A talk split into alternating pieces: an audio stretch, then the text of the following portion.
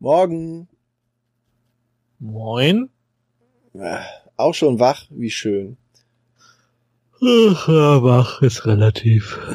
War ja lange Pause jetzt hier. Ah, Ja, ja. Wie geht das noch? In das hier spreche ich, oder? ja, ja, sprech mal rein. Hallo. Hallo, guten Morgen. Nein, guten Herzlich Tag. willkommen. Ja, herzlich willkommen. So ging das, naja. Ja, wir sind ein bisschen eingerostet. Willkommen zu den von uns sind Chaosbären. älter geworden. Ja, du bist älter geworden. Ja, Ich bin älter geworden in der Zwischenzeit. Unfassbar. Herzlich willkommen zu den Chaosbären. Guten Morgen. Mit dem Robert. Dem Björn. Oh, es klingelt. Ja.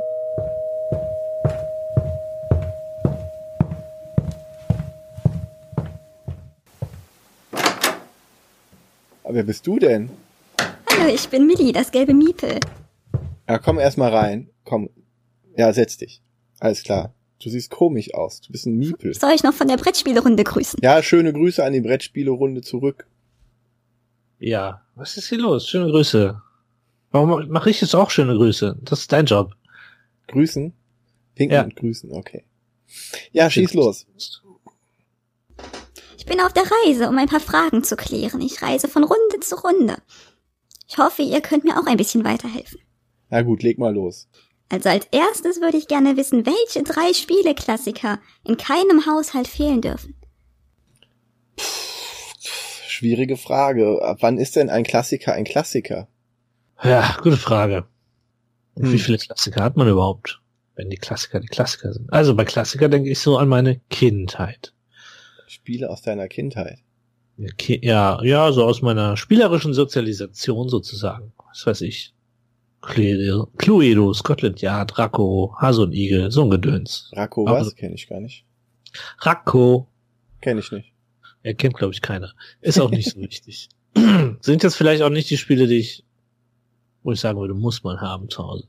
Also, aus meiner spielerischen kindheitlichen Sozialisation sage ich, man muss Katan haben. Okay, aber, Twist, aber, ich hab's selber nicht. stimmt, aber bei mir steht's und äh, ich glaube, ich habe sogar dreimal mittlerweile. Egal. Bei mir ist das Problem, ich würde es mir kaufen, ich will aber die Holzversion und nicht diese neue Plastikversion. ja, stimmt. Ich habe zweimal die Holzversion. und äh, Aha. und einmal die Plastikversion. Und aber mit der Städte- und Rittererweiterung. Ich würde es kaum noch ohne spielen. Es sei denn, um jemand, wenn man wirklich ein, ein knappes Spiel haben will. Weil die Städte- und Rittererweiterung machen das Spiel wirklich ein bisschen interessanter noch. Es Und nämlich- Seefahrer. Ja, die Seefahrer braucht man nicht unbedingt. Aber sie sind toll. Nein. In meiner Erinnerung. Es gibt, es gibt da sogar, aber es gibt da sogar jetzt eine relativ frische Erweiterung, die sogar gut sein soll. Quasi die, die Seefahrer in gut. Weil Okay. die, die Seefahrer waren ja früher einfach nur Straßen auf Nein, dem Wasser. waren Schiffe. Ja, und entdecken und Plättchen legen, ja. Aber Ja. das Spannende waren die Städte und Ritter, die haben die Mechaniken erweitert und umgeworfen teilweise. Ja, ja, ja. Okay. Ich, ich bin dran. Das ist eins meiner drei Spiele. Und dann würde ich Klassiker weiterfassen, weil dann habe ich, ich habe zwar so ein paar, aber ich habe nicht viele von früher und mh, dann muss ich halt eher so in die Richtung denken, die Spiele, die ich wirklich mag und dann würde ich mal so sagen, das dürfte ja auch nicht mehr so ewig jung sein, aber halt auch noch nicht ganz so alt, äh, Galaxy Trucker, Sehr gute Wahl. weil ich das einfach fantastisch finde. Es ist auch super. Und dann würde ich noch einen ganz modernen Klassiker nehmen, weil der bei mir immer funktioniert hat irgendwie und man ja auch was für die größere Runde braucht und dann sage ich Codenames. Das ist auch super. Das sind jetzt schon zwei Vlada-Titel. Das stimmt. Das ist mir gar nicht aufgefallen. Vlada generiert Klassiker. Ja. Vlada. Unglaublich. Vlada ist großartig. Und äh, relativ rücksichtslos, wenn man dann die härteren Spiele von ihm spielt. Wie zum Beispiel das wunderschöne Dungeon, wie heißt das? Was bei Ja, dir steht wüsstest, immer ne? noch nicht ge- Dungeon Lords. Ja. Das haben wir dir geschenkt und du hast es noch nicht gespielt. Ja. Somit ist es kein Klassiker, zumindest nicht für mich. Was sind denn deine drei Klassiker, Björn? Das ist doch ganz einfach. Also, da du ja schon Katan genannt hast, nenne ich das nicht. Sondern äh, ich nenne das Stone Age, weil das ist ein ja, seichter, ein seichtes Arbeitersetzspiel, was aber Arbeitersetzspiele toll macht. Stone Age würde ich als Klassiker nehmen, den man durchaus noch, weil er ist auch schön gestaltet und was für zwischendurch, doch ein Klassiker, den ich empfehlen würde zu haben. Dann würde ich sagen Zug um Zug, Europa, weil Europa liegt uns näher, uns Europäern, als der normale Zug um Zug in Amerika spielen. Und es hat ähm, zwei andere taktische Kniffe, die noch ein bisschen tiefer gehen. Aber ich meine, die Mechanik ist einfach gut. Und es ist flott gespielt und man hat taktische Entscheidungen. Das mag ich. Und ja, ich würde dann sagen, als dritten, Tu es.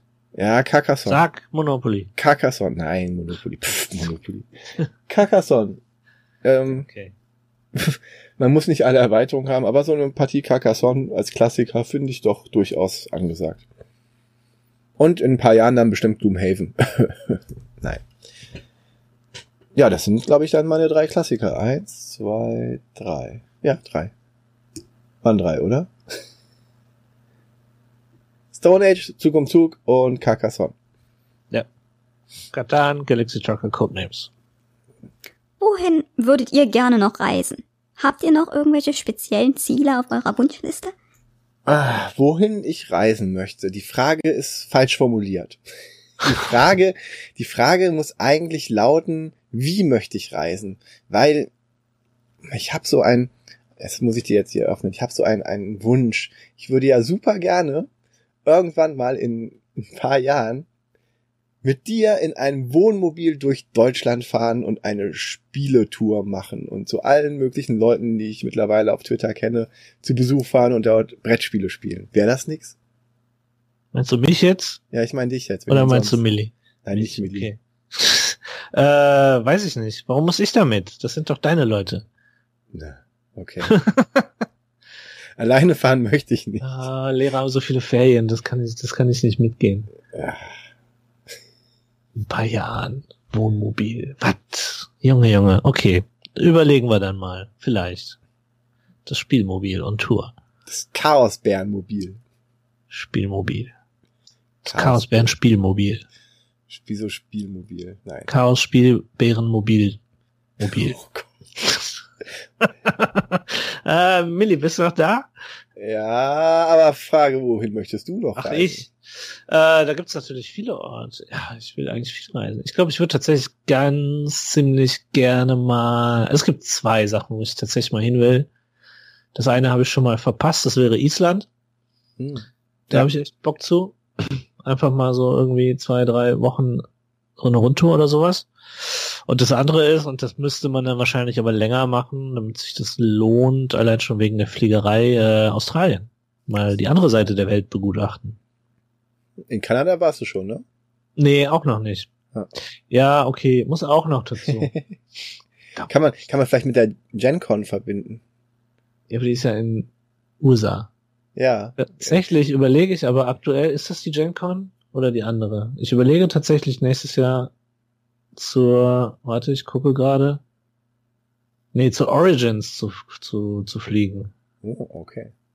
Weil da ja White Wizard jetzt der, irgendwie der Co-Aussteller ist oder so. Und ganz viele tolle Preise und Turniere macht und so. Star Rams, ja.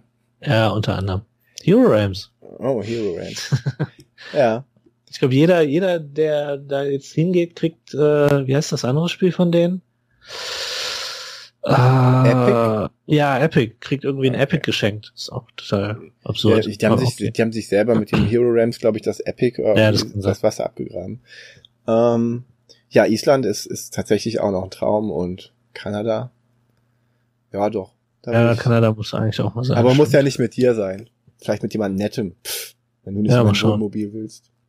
Ja gut, mit dem Wohnmobil nach Kanada zu fahren, ist ein bisschen schwierig. Island auch. Australien auch. Sorry, wir brauchen ein U-Boot. U-Boot.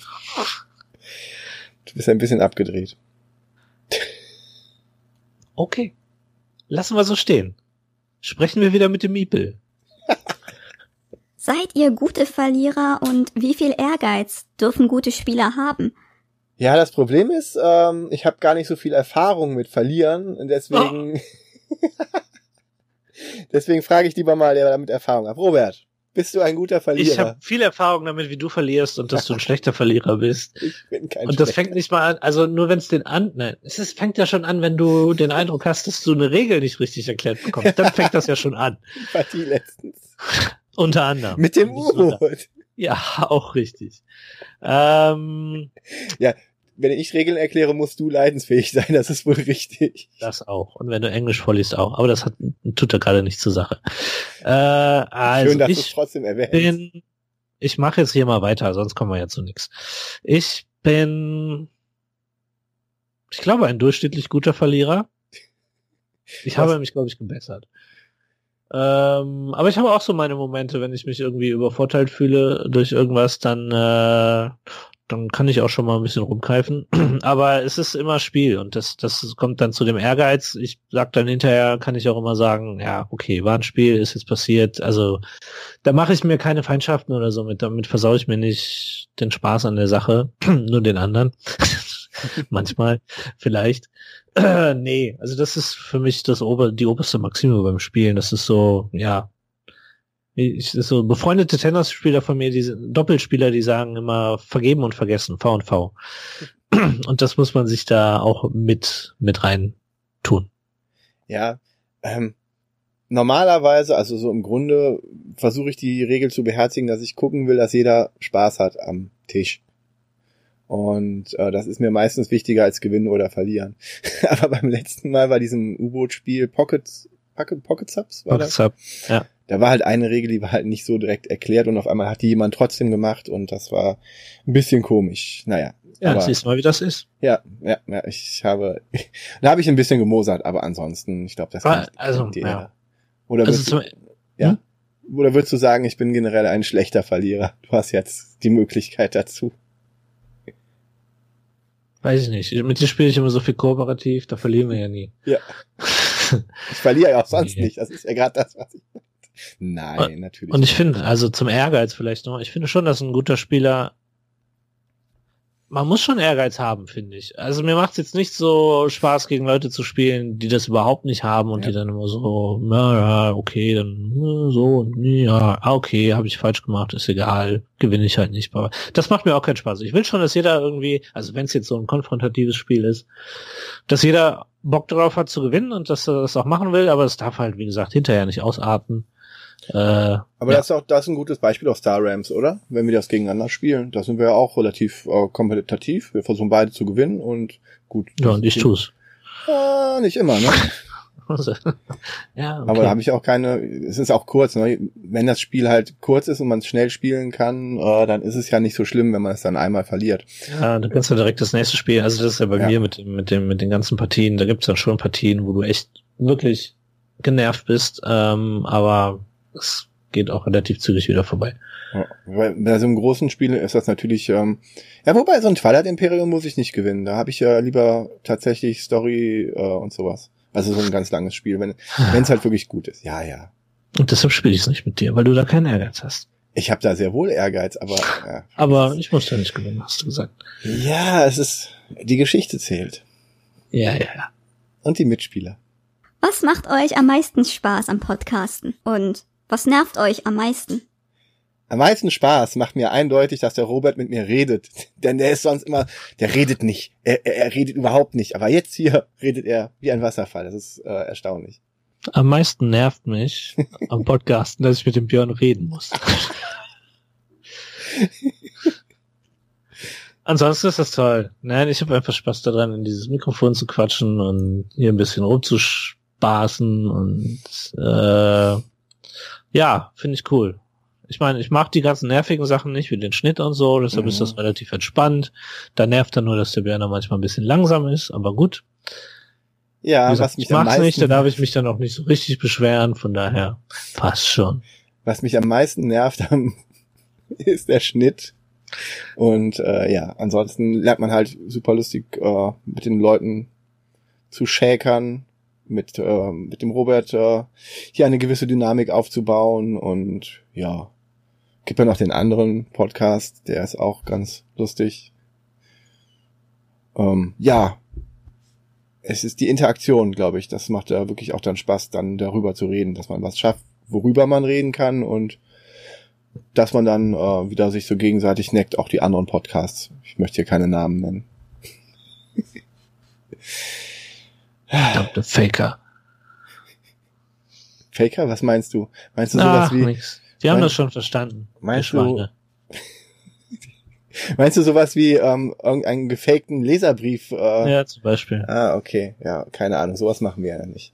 Nee, Wir haben ja nicht. unseren Stolz, ne? Ja, Okay. traurig. Wenn ihr euch für ein Spiel entscheiden müsstet, welches würdet ihr behalten? Okay, wenn ich nur ein einziges Spiel behalten dürfte. Was heißt denn das? Ein Brand? Und alles geht kaputt und eins von meinen Spielen darf ich nur behalten? Oder? Hm. Es wäre auf jeden Fall was Großes, oder? Also was, was Dickes, was, was ich dann öfters spielen könnte. Ich glaube, es wäre aber nicht Gloomhaven, weil, wenn ich nur ein Spiel behalten dürfte von all meinen Spielen, dann würde ich wahrscheinlich Kingdom Death Monster nehmen.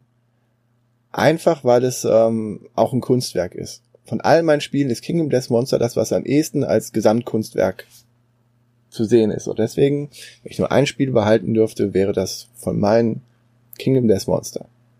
Außerdem ist es auch lang und hat äh, Kampagne und so. Also man kann es oft spielen. Das ist mega schwer gerade. Alles in meinem Kopf schreit Star Realms, aber eigentlich will ich es nicht nennen.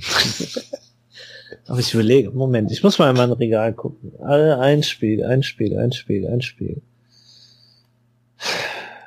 Man braucht ja auch Mitspieler. Die Frage nach den Gründen ist nicht schlecht.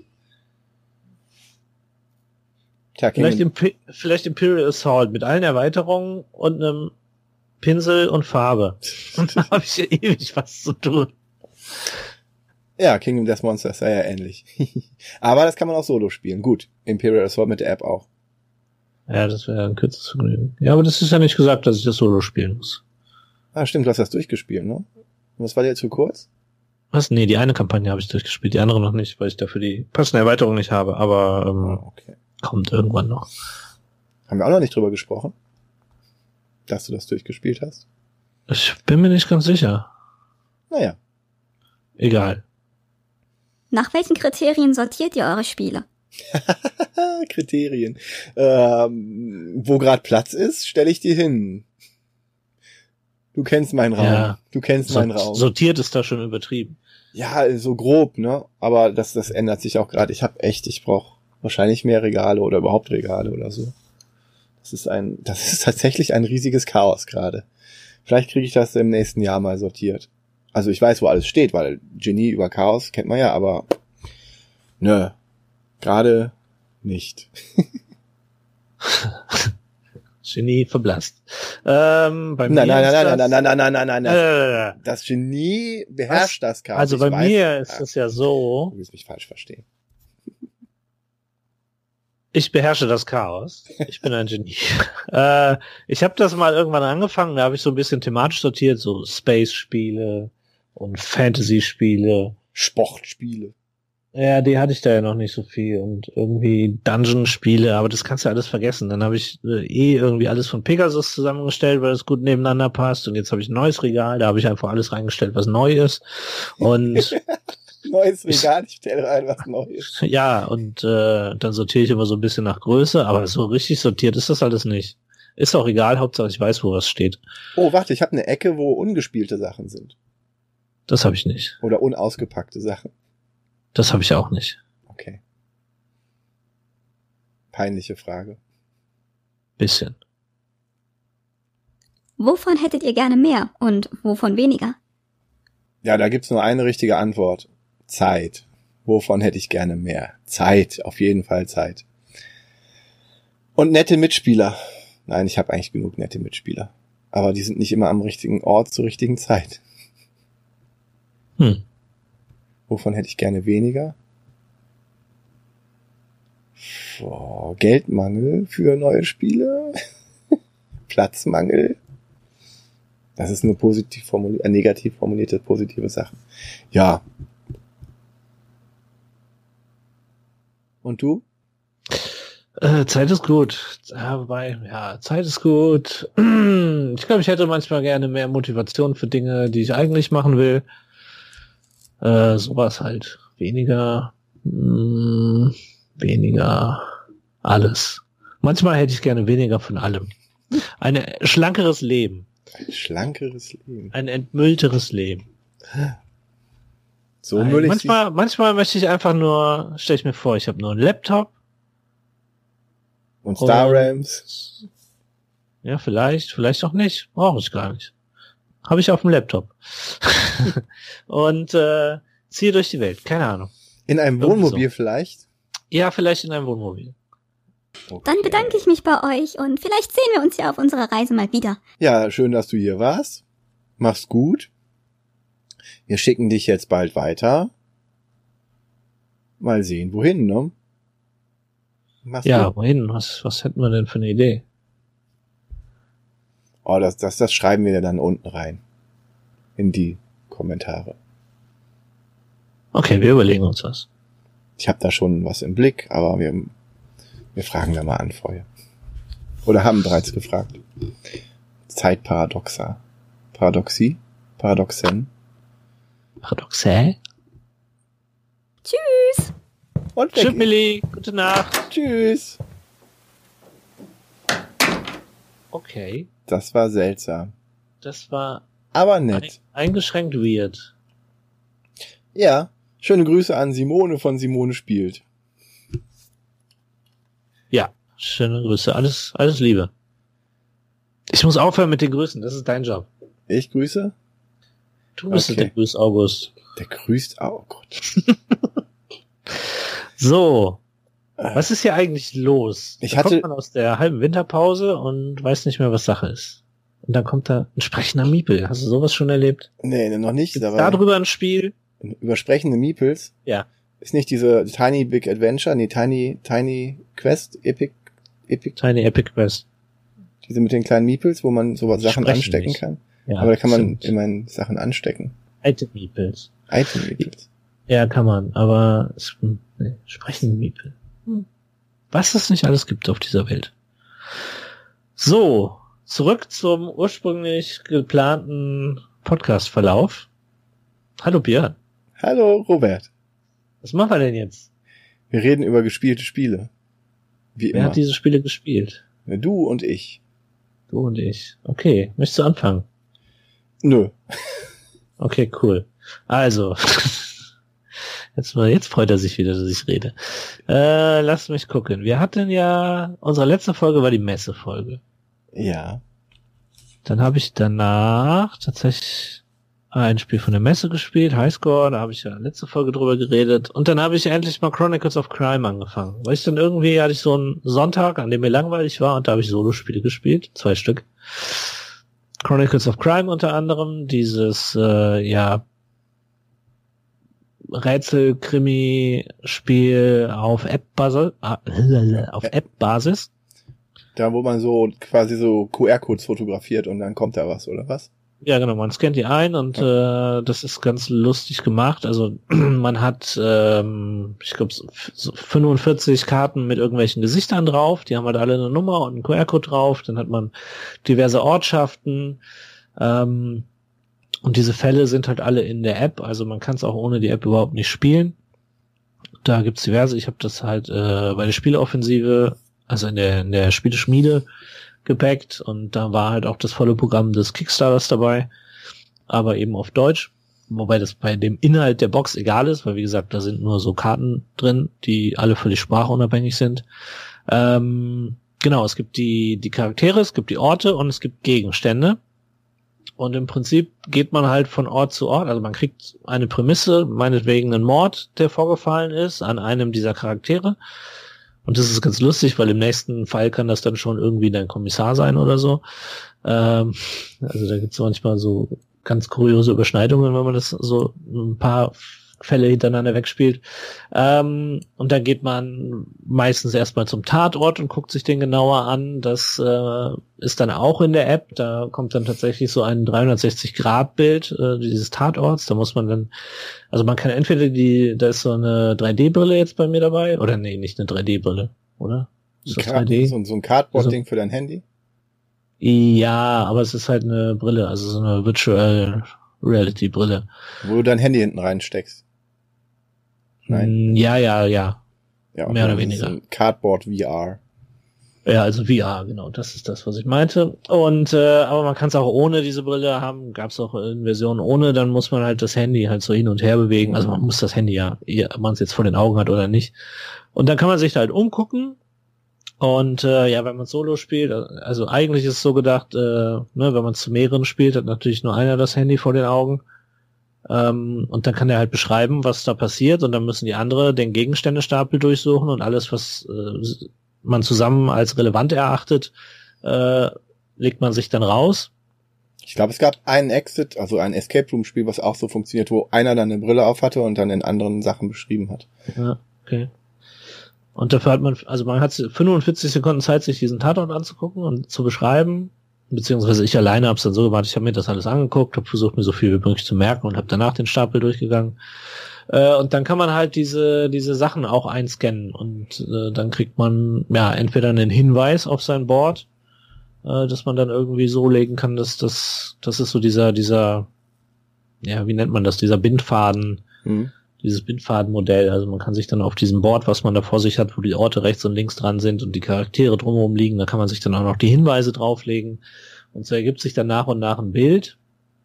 Ähm, das Ganze ist so ein bisschen getimert, also immer wenn man von Ort zu Ort geht, verliert man 20 Minuten. Wenn man mit einem Zeugen spricht oder mit irgendwem spricht, den man für relevant hält, verliert man, ich glaube, pro Frage fünf Minuten.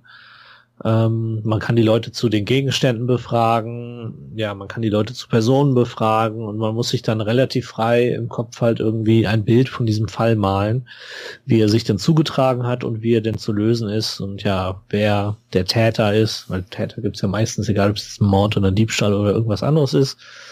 Und äh, ja, ist ganz, ist ganz spannend auf jeden Fall. Hm.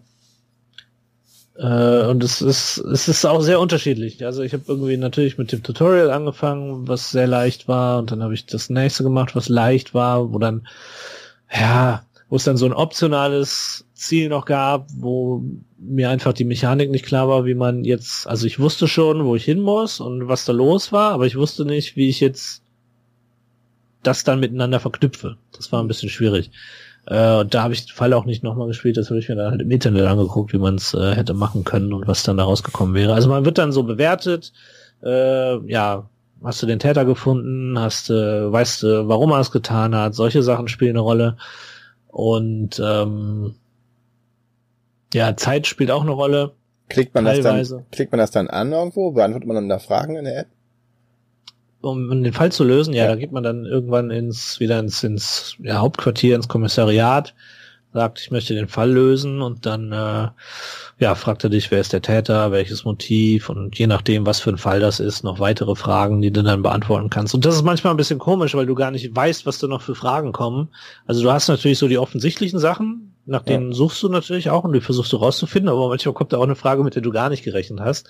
Und dann musst du dann, während du dabei bist, äh, noch irgendwie gucken, ob du das jetzt rauskriegst. Ja. Wobei du mit dem Täter, also wenn du einen Täter hast, hast du eigentlich die Fälle meistens schon gelöst. Ja. Ähm, alles andere ist mehr oder weniger optional. Gibt aber halt alles Punkte, also am Ende hast du so eine Punkteskala und eine Sternskala von eins bis fünf, äh, wie du abgeschnitten hast. Es gibt eine Zeitkomponente, die ist in manchen Fällen auch tatsächlich sehr krass. Also du kannst auch Fälle verlieren, wenn du nicht in einer bestimmten Zeit ja das Ding gelöst hast. Hm. Und es ist sehr spannend, wie abwechslungsreich das tatsächlich ist. Also ich habe dann irgendwie den ersten Fall auf leicht gespielt und dann spielst du den zweiten auf mittel und auf einmal kommen ganz andere Sachen dran und du bist völlig überfordert. Also ich habe irgendwie den ersten Fall, den habe ich halt so im Kopf gemacht. Mhm. Und den zweiten Fall, da habe ich mir dann so ein bisschen was aufgeschrieben, weil dann wusste ich halt, wie es funktioniert und dann schreibst du dir so ein paar Sachen auf und auf einmal ist aber das Spiel ganz anders. Also es verlangt ganz andere Sachen von dir und es ist nicht mehr so und es ist auf einmal ganz anders. Also das haben sie schon ganz gut gemacht. Und ich habe das auch später nochmal irgendwie ein paar Fälle gespielt. Und ich habe zum Beispiel einen Fall, den habe ich Spiel habe ich zum dritten Mal gespielt und ich habe ihn immer noch nicht gelöst und ich nicht mal den Ansatz einer Idee, was da überhaupt los sein könnte. Und ja, deshalb will ich es eigentlich auch gerne mal irgendwie mit mehr Leuten spielen, um einfach mal äh, ja weil wenn du alleine bist, hast du halt nur deine eigene Denkkapazität und andere Leute bringen andere Ideen und haben vielleicht ja andere Wege, Ähm, aber es ist natürlich, und das taucht, glaube ich, immer in den Reviews auf, es ist natürlich immer der, der das Handy in der Hand hat und sich die Sachen anguckt und die Sachen scannt, der ist natürlich immer irgendwie so der, der Hauptspieler. Hm. Das ist vielleicht so ein kleiner Mangel. Aber ich glaube, das kann man auch ganz, also ich habe auch schon von Leuten gehört, die sich das dann irgendwie auf dem Fernseher spiegeln, dass es dann alle gleichberechtigt sehen können und so.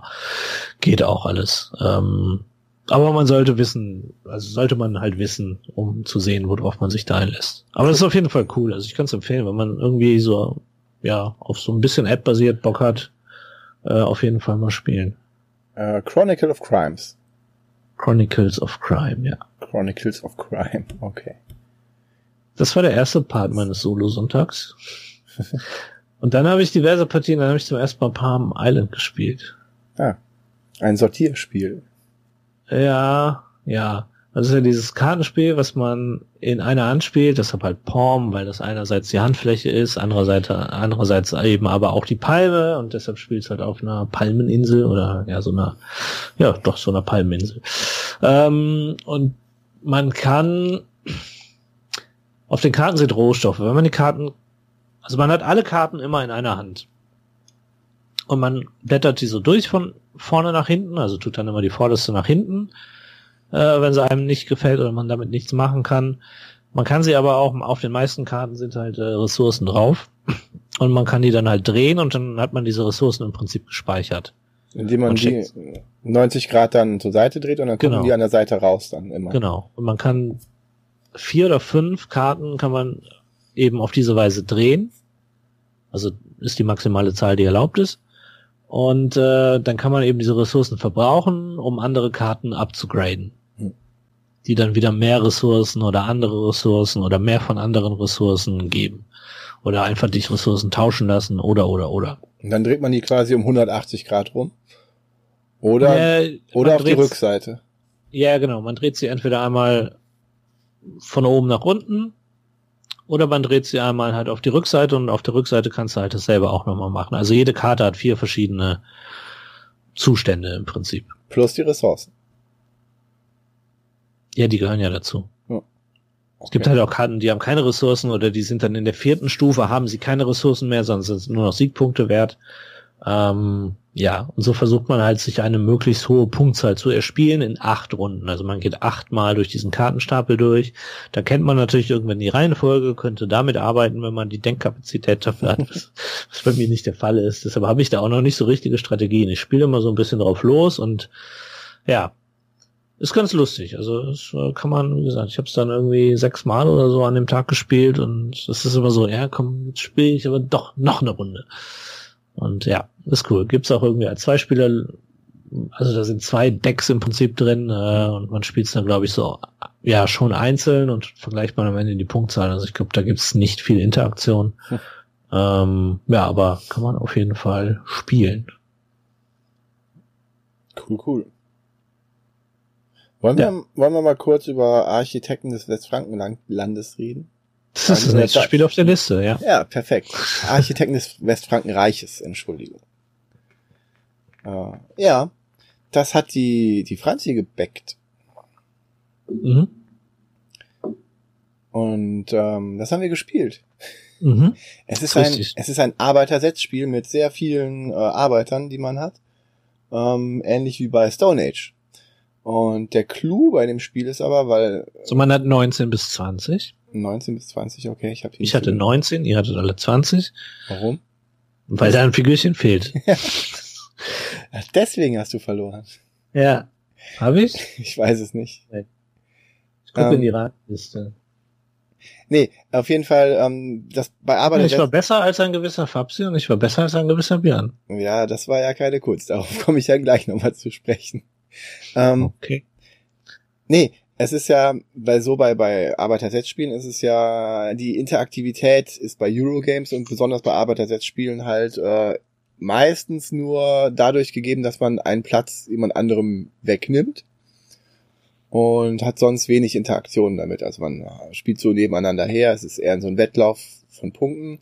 Ein Wettlauf von Punkten ist es hier auch. Ne? Also jeder versucht äh, am besten Gebäude zu bauen und irgendwann in einem guten Moment, wo man viele Gebäude hat und Vorsprung hat, das Ende des Spiels einzuläuten, was man auch ja, teilweise mitgestalten kann, wann das denn kommt. Also es ist nicht fest vorgegeben, nach so und so viel Runden ist es aus, sondern wenn man auf einem bestimmten Platz ähm, Figuren legt, die dann dauerhaft weg sind, für auch einen Bonus, dann ist, wenn der letzte Platz belegt ist, ist die letzte Runde dran und dann ist das Spiel zu Ende und man zählt dann Siegpunkte. Und muss man dazu sagen, es ist kein Ausscheidespiel, wie so viele Arbeiter setzt Eurogames nicht.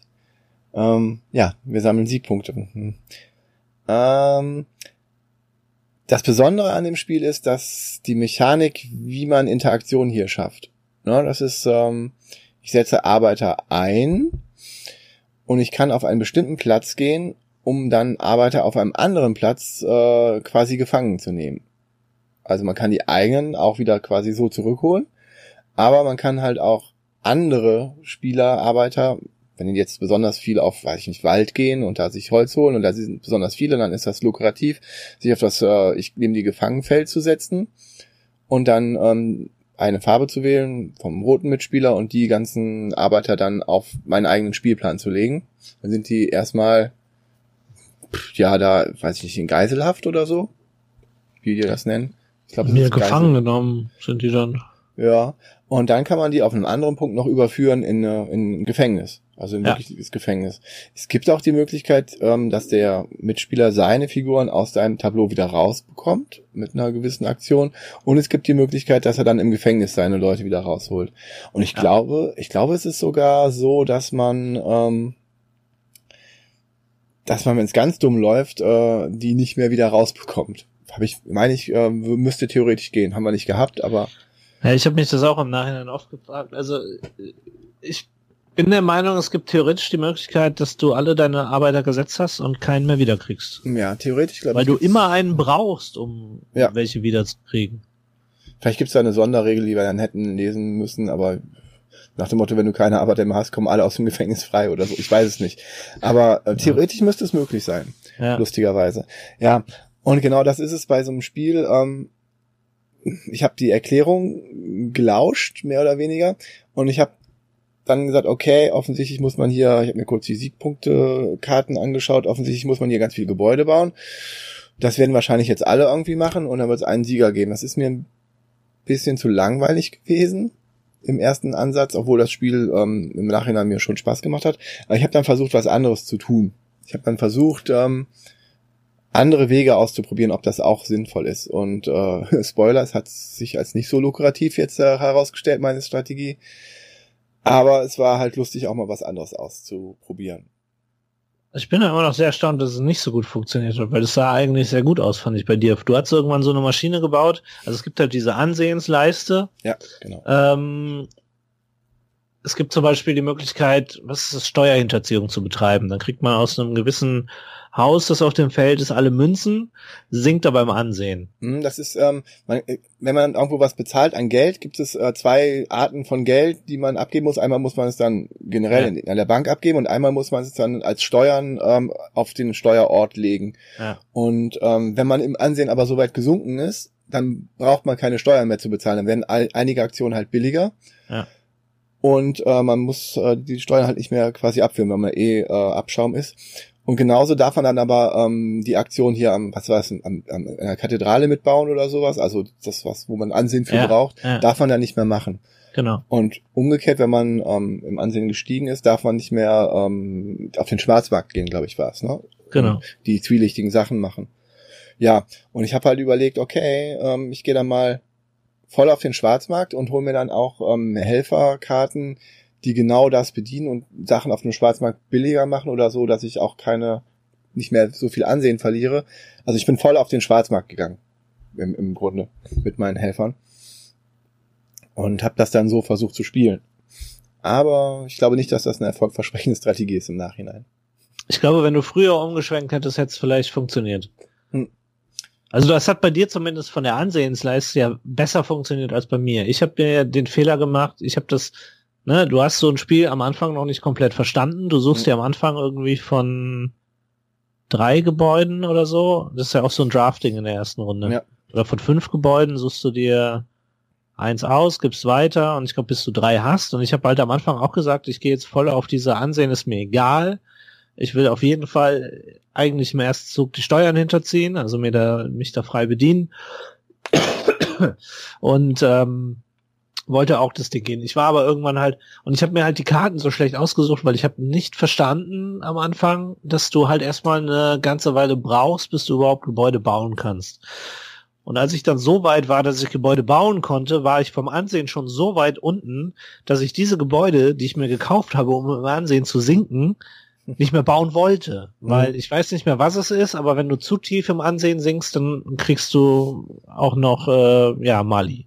Ja. Ähm, die auch ordentlich sind. Also da, da will man eigentlich schon nicht mehr sein.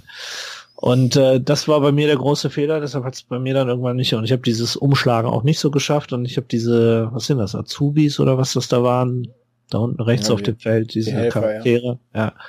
Die habe ich auch ein bisschen vernachlässigt zu Beginn. Also die können, glaube ich, auch wesentlich effektiver sein, als ich das gemacht habe. Ähm, ja, und ich- es gab noch diese Schuldscheinmechanik, dass man irgendwie Schuldscheine bekommen kann, die Ja. man auslösen muss. Und wenn Ja. man die aber auslöst, gibt es einen Bonus dazu.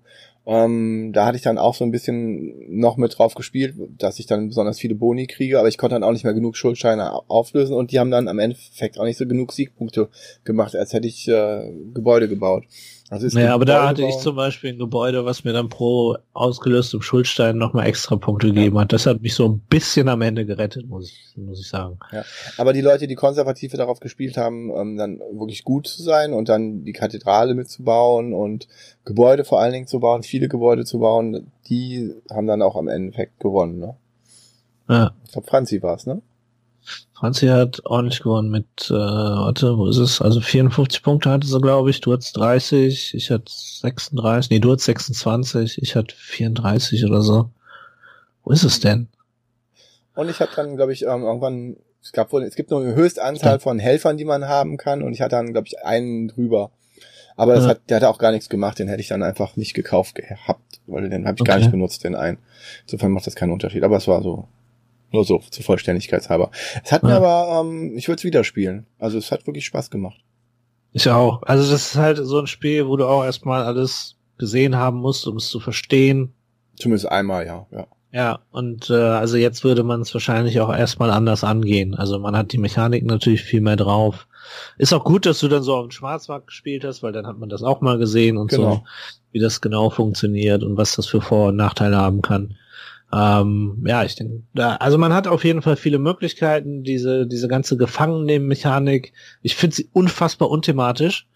ähm, aber sie ist halt ziemlich gut. Also das ist schon so, das kitzelt dich so. Das will ich noch mal spielen. Da will ich noch mal ein bisschen was ausprobieren. Das muss man noch irgendwie optimieren können. Was ich, da, also das einzige Negative ist, würde ich sagen, ja, okay, für mich, äh, es scheint wirklich, ähm, Gebäude bauen, scheint die Strategie zu sein, die du fahren musst, würde ich jetzt im, im, nach dem ersten Eindruck. Vielleicht täusche ich mich da, aber ich habe jetzt wirklich die Schwarzmann-Strategie so weit ausgereizt, dass ich wirklich die besten Synergien, die besten Helfer hatte, dass man alles aus dieser Schwarzmarkt-Strategie rausgeholt hätte.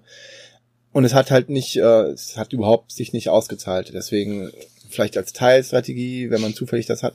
Aber generell Gebäude bauen und äh, an dieser Kathedrale oder an diesem Ansehen Gebäude Ja. mitbauen, ist, würde ich jetzt sagen, die, die überlegene Strategie erstmal. Aber So ein guter Verlierer ist der. Der Nein. ist- Er hat es perfekt gespielt, aber er hat verloren. nein, es hat, es hat ja Spaß gemacht. Es war ja, Ja. gut. Musste aber noch mal erwähnt werden.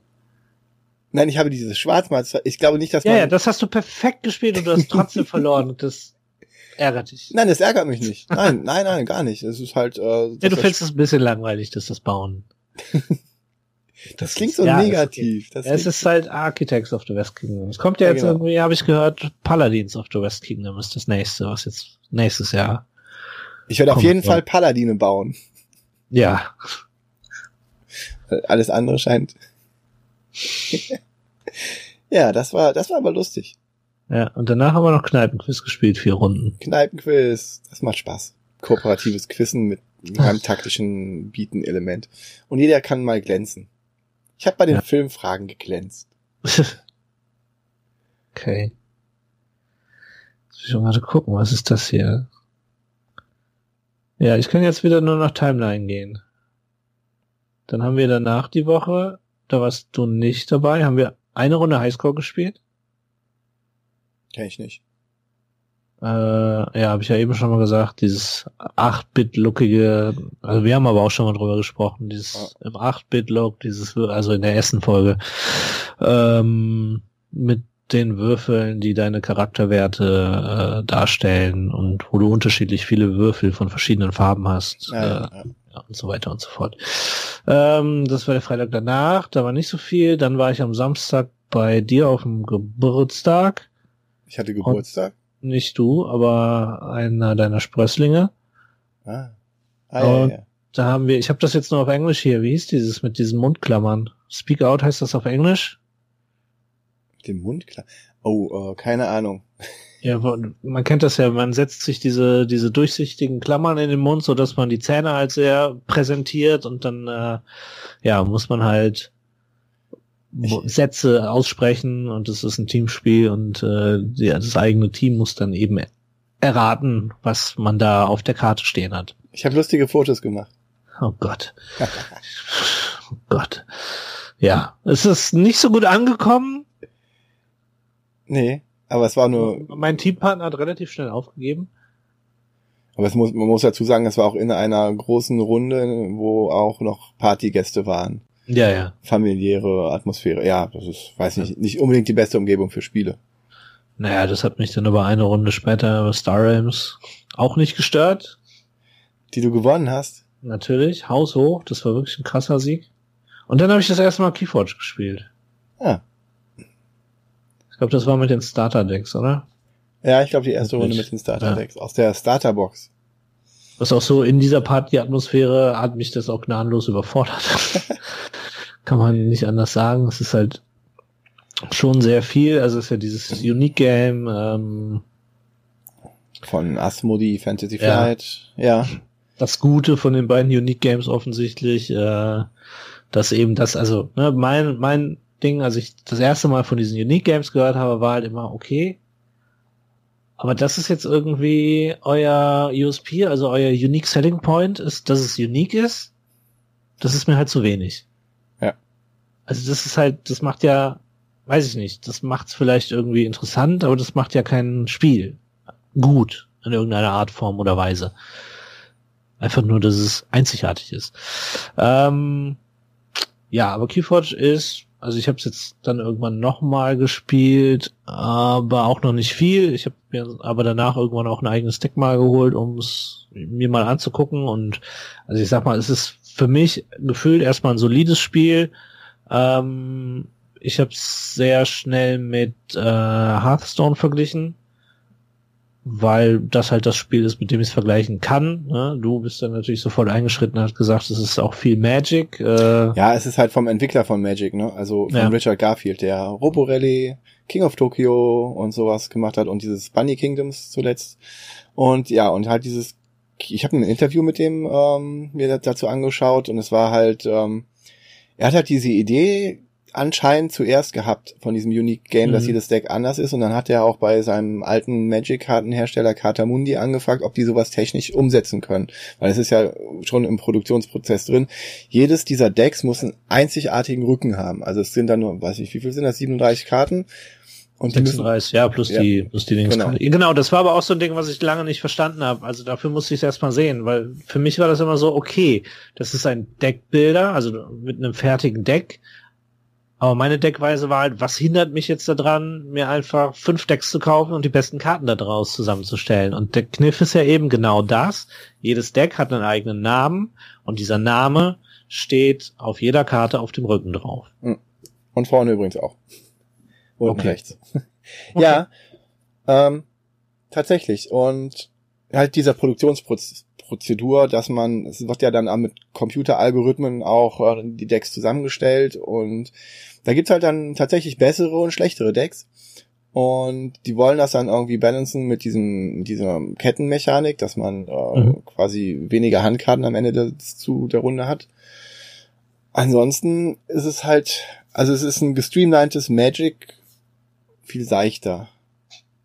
Ähm, Ja, aber halt Magic. auch weniger aufwendig. Also für mich Und- ist es eigentlich perfekt, weil ja, bei diesem Deckbuilding, bei so einem Magic-Spiel, was mich halt stört, stören würde, wenn ich es denn mal spielen würde, wäre, äh, es gibt ja wie gesagt Hearthstone, das hat man, habe ich halt mal ein paar Stunden gespielt und bin dann irgendwann auch wieder ausgestiegen, weil dieser Deckbuilding-Kram, der ist mir halt zu viel. Also ich habe da gerne feste Größe, das, deshalb mag ich halt Star Realms auch so, weil du hast es gibt ein festes Deck, das ist nicht mehr dein eigenes, aber beide bedienen sich aus derselben, aus derselben, aus demselben Ursprung von Karten pro Spiel. Äh, und das ist, Keyforge ist halt perfekt. Also es ist halt, du hast dein Deck und das ist ja irgendwie auch eine der Ideen dahinter, nicht, dass du irgendwie 22 Deck kaufst und dann mit dem Besten spielst oder so, sondern du hast dein Deck und versuch halt einfach mal das bestmöglich zu spielen. Hm.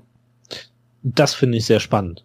Und gucken, ob das wirklich. Also es gibt ja dann ähm, zufällige, seltene, wie bei, bei so Sammelkartenspielen, ähm, gewöhnliche, seltene, rare Karten und dann noch ein paar Spezialkarten. Und ja, die Sache ist die, wenn das Ding voll ist mit fünf, sechs, sieben raren Karten und du hast ein Deck, wo halt nicht so viele rare Karten drin sind, kann das trotzdem besser sein, weil die Synergien einfach besser sind von ja. den zusammengestellten Häusern. Weil jedes Deck besteht ja aus drei von sieben Häusern. Viele sagen sechs, es sind aber sieben Häuser tatsächlich. Ähm, das liegt aber auch daran, weil im Grundspiel halt äh, drei und drei sind, aber es gibt sieben Häuser. Ja. Auch wenn viele das falsch sagen. Super viele Leute sagen das falsch, dass es nur sechs Häuser gibt. Nein, es sind sieben. Und daraus werden halt immer drei Häuser mit jeweils zwölf Karten in, dann in deinem Deck.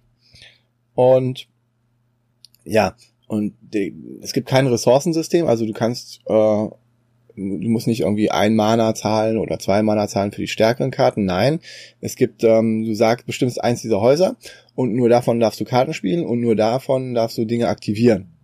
Es mhm. kann also sein, du hast immer, ziehst immer auf sechs Karten auf, es sei denn, du hast Ketten, dann ziehst du auf weniger Karten auf und dann sagst du, okay, ich habe jetzt hier vier Karten von dieser einen Fraktion, dann sage ich mal diese Fraktion, weiß ich nicht, Mars, Mars an und dann spiele ich nur Mars-Karten und nächste Runde habe ich halt die Maßkarten draußen liegen.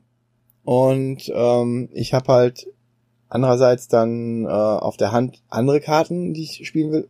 Oder will ich dann doch lieber sagen Maß, um mit den Karten, die ich draußen liegen habe, zu ag agieren. Es kann halt sein, dass ich auch keine neuen Karten spiele, einfach weil ich die Karten, die ich draußen habe, agieren möchte. Was kann ich machen, wenn die draußen sind? Es gibt Kreaturen, Artefakte und einmal Benutzkarten, Zaubersprüche. Und ich möchte Ember sammeln müssen vielleicht die Mechanik nämlich erklären. Ja. Ich möchte Ember sammeln, das ist so Ether, Ember mit so einem AE. Ich glaube, Richard Garfield mag das, das hat er in Magic schon ein paar Mal benutzt. Ether-Karten. Ähm, das ist die Ressource darin. Und wenn du sechs davon auf deinem Stapel liegen hast, am Anfang der Runde, dann musst du einen Schlüssel schmieden. Wenn du drei Schlüssel geschmiedet hast, hast du das Spiel gewonnen. Du hast also keine Lebenspunkte, die dem Gegner runterhauen willst, sondern du musst quasi Ressourcen sammeln, um dann einen Schlüssel zu schmieden der Hintergrund ist halt sowas von marginal, das ist einfach nur generisch lang, ja, was heißt langweilig, aber es ist einfach, es interessiert nicht. Also Hintergrund pff, kannst du weglassen. Das ist nicht sonderlich tief und sonderlich thematisch, meiner Meinung nach. Ähm, hast du diese, wirst halt also sechs Ember immer sammeln, kannst auch mehr sammeln, aber wenn du sechs hast, musst du schmieden. Ähm, du kannst das dann machen, indem du äh, einfach deine Kreaturen ernten gehst, dann kriegst du immer einen. Das ist so eine generische Aktion, die du machen kannst. Oder halt durch andere Karten, Ausspielsachen. Es gibt einige Karten, die besonders schwach sind, vielleicht. Die haben dann, ähm, die geben dir auch sofort einen Ember. Das steht dann da drauf noch. Das ist so als Balancing wahrscheinlich auch gedacht. Okay, die gibt dir so einen Ember direkt. Naja, ja. und dann kannst einige Fraktionen von diesen, die du haben kannst, äh, die Schatten zum Beispiel, die stehlen dem Gegner oft das Ember oder verstecken das und andere Fraktionen ziehen dann eher Karten, andere haben Kreaturen, die auf eine gewisse Art funktionieren. Generell scheint es so, dass man viele Kreaturen haben will in seinem Deck. Das scheint gut zu sein. Ähm, je mehr Kreaturen, desto besser. Und äh, ja, es gibt dann wirklich ein paar Synergien, so ein paar Bombenkombos, die man dann anscheinend raushauen kann. Ähm, was ein bisschen schade ist, das ist aber genau wie bei Hearthstone. Die Interaktion ist nicht wirklich da. Also wenn ich meinen Zug habe, dann macht's Spaß. Wenn ich aber dich spielen sehe, dann habe ich halt, muss ich halt warten und kann nichts machen und du kannst alles machen. Also insofern gibt es außerhalb meines Zuges keine Interaktion. ja, aber ich, also ich sag mal, gerade da drin kommt ja wieder dieser Unique-Faktor rein. Also wenn man so ein bisschen Spaß dran hat, vielleicht sich auch anzugucken, was der andere macht, dann äh, ist es vielleicht ein, äh, was für ein, äh, gibt's ja, kann ja auch ein gewisser Reiz drin liegen. Aber ich habe auch schon, also das zweite Spiel, was ich Keyforge gespielt habe, da waren wir irgendwann beide so gelangweilt. da waren wir da ganz froh, dass wir abbrechen mussten. Ja. Ja, ich finde halt spannend, dass es ähm, dieser, dieser, diese Algorithmen, insofern, wie werden die wieder, wie, wie werden die Mechaniken gebrochen? Es gibt ja, ja ähm, die Namen allein finde ich lustig. Ich habe jetzt fünf Decks zwei aus dem Grundspiel und noch drei weitere geholt. Das, das reicht mir jetzt auch erstmal. Eins würde ich vertauschen, weil mir das unspannend erscheint. Und ich habe, weiß nicht, so eine Kombination von Häusern, die ich gerne sehen würde. Aber ich habe jetzt auch keine großen Ambitionen und ich sehe das auch nicht als Turnierspiel. Und wenn dann äh, dieses Sealed-Format spielen. Äh, ja. Es gibt halt Leute, die, die vielleicht das gerne turniermäßiger spielen würden. Aber ich weiß nicht. Wenn das Deck halt zu gut wird, wird das irgendwann halt genervt und man darf es gar nicht mehr spielen. Ja. Insofern, ja.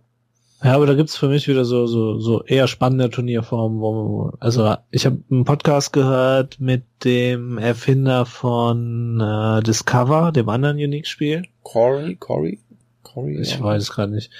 Und der hatte auch ein bisschen, da ging es natürlich um die Unique Games, da ging es dann natürlich auch um Keyforge und der hat zum Beispiel auch damals irgendwie gesagt, er hat schon von Turnieren gehört, wo dann jeder sein schlechtestes Deck mitbringt, sein seiner Meinung nach schlechtestes Deck und das dann einfach wem anderen gibt. Hm.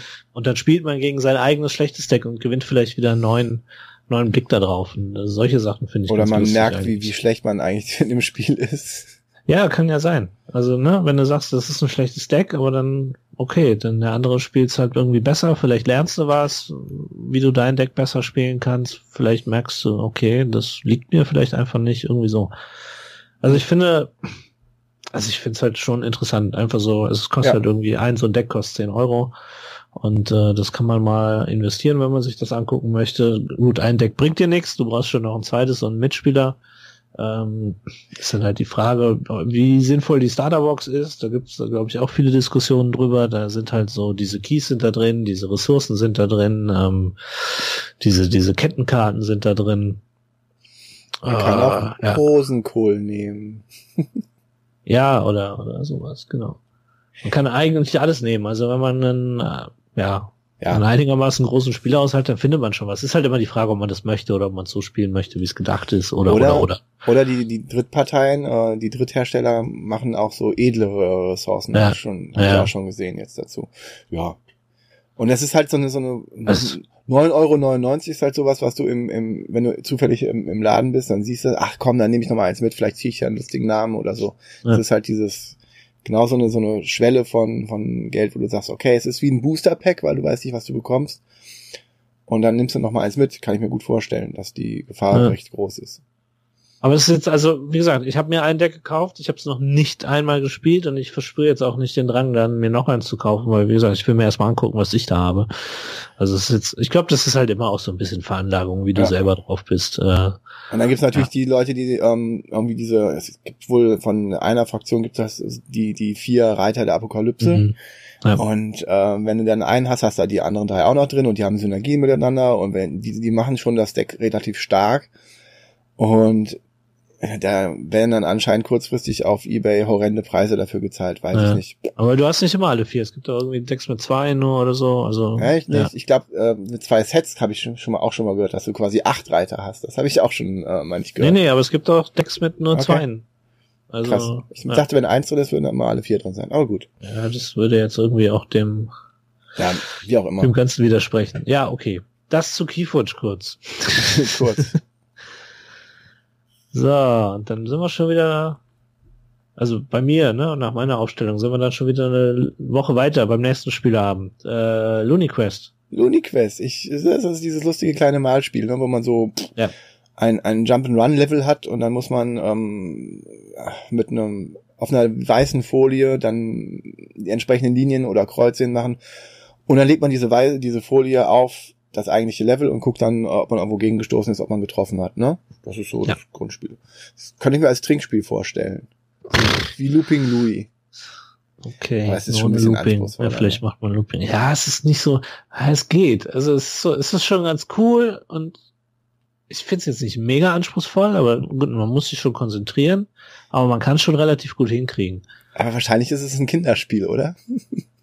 Ja, irgendwie wahrscheinlich schon. Und es gibt halt noch so gewisse Mechaniken, womit du Gegnern das erschweren kannst. Also wenn du über bestimmte Symbole auf dem Plan dann gezeichnet hast, dann kriegst du ja Bonus. Bonusdinger, ähm, die du dann zum Beispiel auch wem anders hinwerfen kannst, äh, der dann irgendwie ein Plättchen auf seinem Stift balancieren muss oder du wirfst einfach irgendwie ein Plättchen auf dessen äh, Folie Zeichen. und er muss dann drum rummalen, darf das nicht berühren. Also da, da gibt es schon auch noch so ein paar lustige kleine Kniffe. Es ist auf jeden Fall, ja, nettes Oh. Spiel. Ja. Ja, habe ich auch schon ein paar Mal in verschiedenen Konstellationen gespielt und gefällt mir. Guter Kauf. Und danach haben wir noch ein Spiel mit Stiften gespielt, die man wieder wegmischen kann. Just One. Just One. Ja, interessantes Spiel. Auch so eins der, der Highlights von der Messe, würde ich sagen, ne? So, was man auf der Messe so, und alle an, wo dann immer alle dachten, oh, diese Unique Games, also das Discover gab's ja nur, wäre so das Highlight, aber anscheinend sind es die Party Games, die diese letzte Spielemesse ausgemacht haben. Ich habe da auf der Messe nichts von mitbekommen, nur im Nachhinein von deiner anderen Podcast-Partnerin. Ja. Und dann habe ich mir irgendwann besorgt und ja, dann haben wir es gespielt. Ähm, Schönen Gruß also, an meine andere Podcast-Partnerin. die Marina. Schönen Gruß. Nein, ich muss aufhören damit. Verdammt! Äh, ja, Just One. Äh, Ich schüttel den Kopf und rolle die Augen. In Vertretung. Und ich sehe es und es ist nichts passiert. Okay. Hallo? Also jeder hat ein kleines Plastikbänkchen, auf dem man halt mit einem wegwischbaren Stift schreiben kann. Dieses Plastikbänkchen hat vorne eine Einkerbung und es geht der Reihe um, äh, man sieht Karten von einem Stapel, da stehen Wörter drauf. Fünf Stück an der Zahl. Derjenige, der zieht, darf sich die Karte nicht angucken. Der stellt die halt so vorne in sein Bänkchen, dass sie da hält und alle anderen es sehen können. Und die anderen schreiben dann auf die Rückseite ihres Bänkchens einen Begriff, um dieses Wort zu lösbar zu beschreiben. Ja. Der Trick ist aber, wenn alle aufgeschrieben haben, werden alle diese Wörter verglichen. Dafür muss der Ratende seine Augen schließen oder sich umdrehen oder was auch immer. Er darf es auf jeden Fall nicht sehen. Und alle Wörter, die gleich sind oder Also den gleichen doppelte? Wortstamm haben, ja, genau, oder halt sehr nah beieinander sind vom Wort, die werden dann verdeckt. Also, quasi sind raus. Genau. Die darf der Ratende nicht zu Gesicht bekommen. Und äh, ja, das ist es auch eigentlich schon. Dann darf derjenige, der rät, darf raten. Und entweder, also er, er muss nicht, aber er darf. Und wenn er es richtig errät, ist es richtig, dann kriegt er die Karte.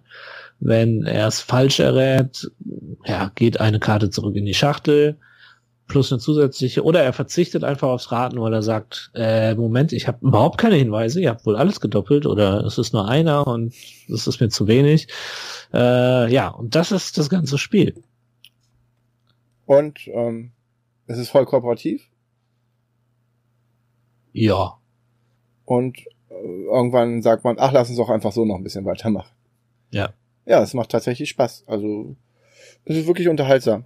Und es ist ein bisschen entspannter als ein, weiß ich was, ein Codenames, wo man immer ruhig sein muss oder immer äh, das gegnerische Team irgendwie dran ist und so.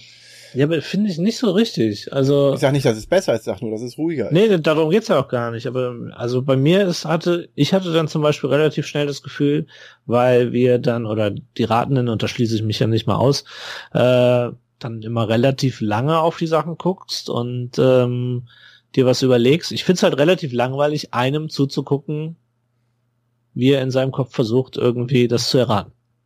Da Hm. finde ich Codenames halt, ne, von dieser ganzen Ja. sozialen Komponente und dem anderen dabei zugucken, weil die müssen ja miteinander reden, das finde ich spannender. Äh, und dann kann man da auch noch reinreden und so und das finde ich spannender. Das kannst du da natürlich nicht, weil es ja kooperativ ist und du ja irgendwie auch willst, dass das errät und da ja auch der Witz liegt und äh, das ist für mich persönlich so das, Ja, was ich als, als größtes Minus an dem Spiel sehe. Also du schreibst den Begriff auf und dann kannst du eigentlich den rumdrehen und dann nicht Ja. zurücklehnen erstmal und gucken, wie der das dann macht.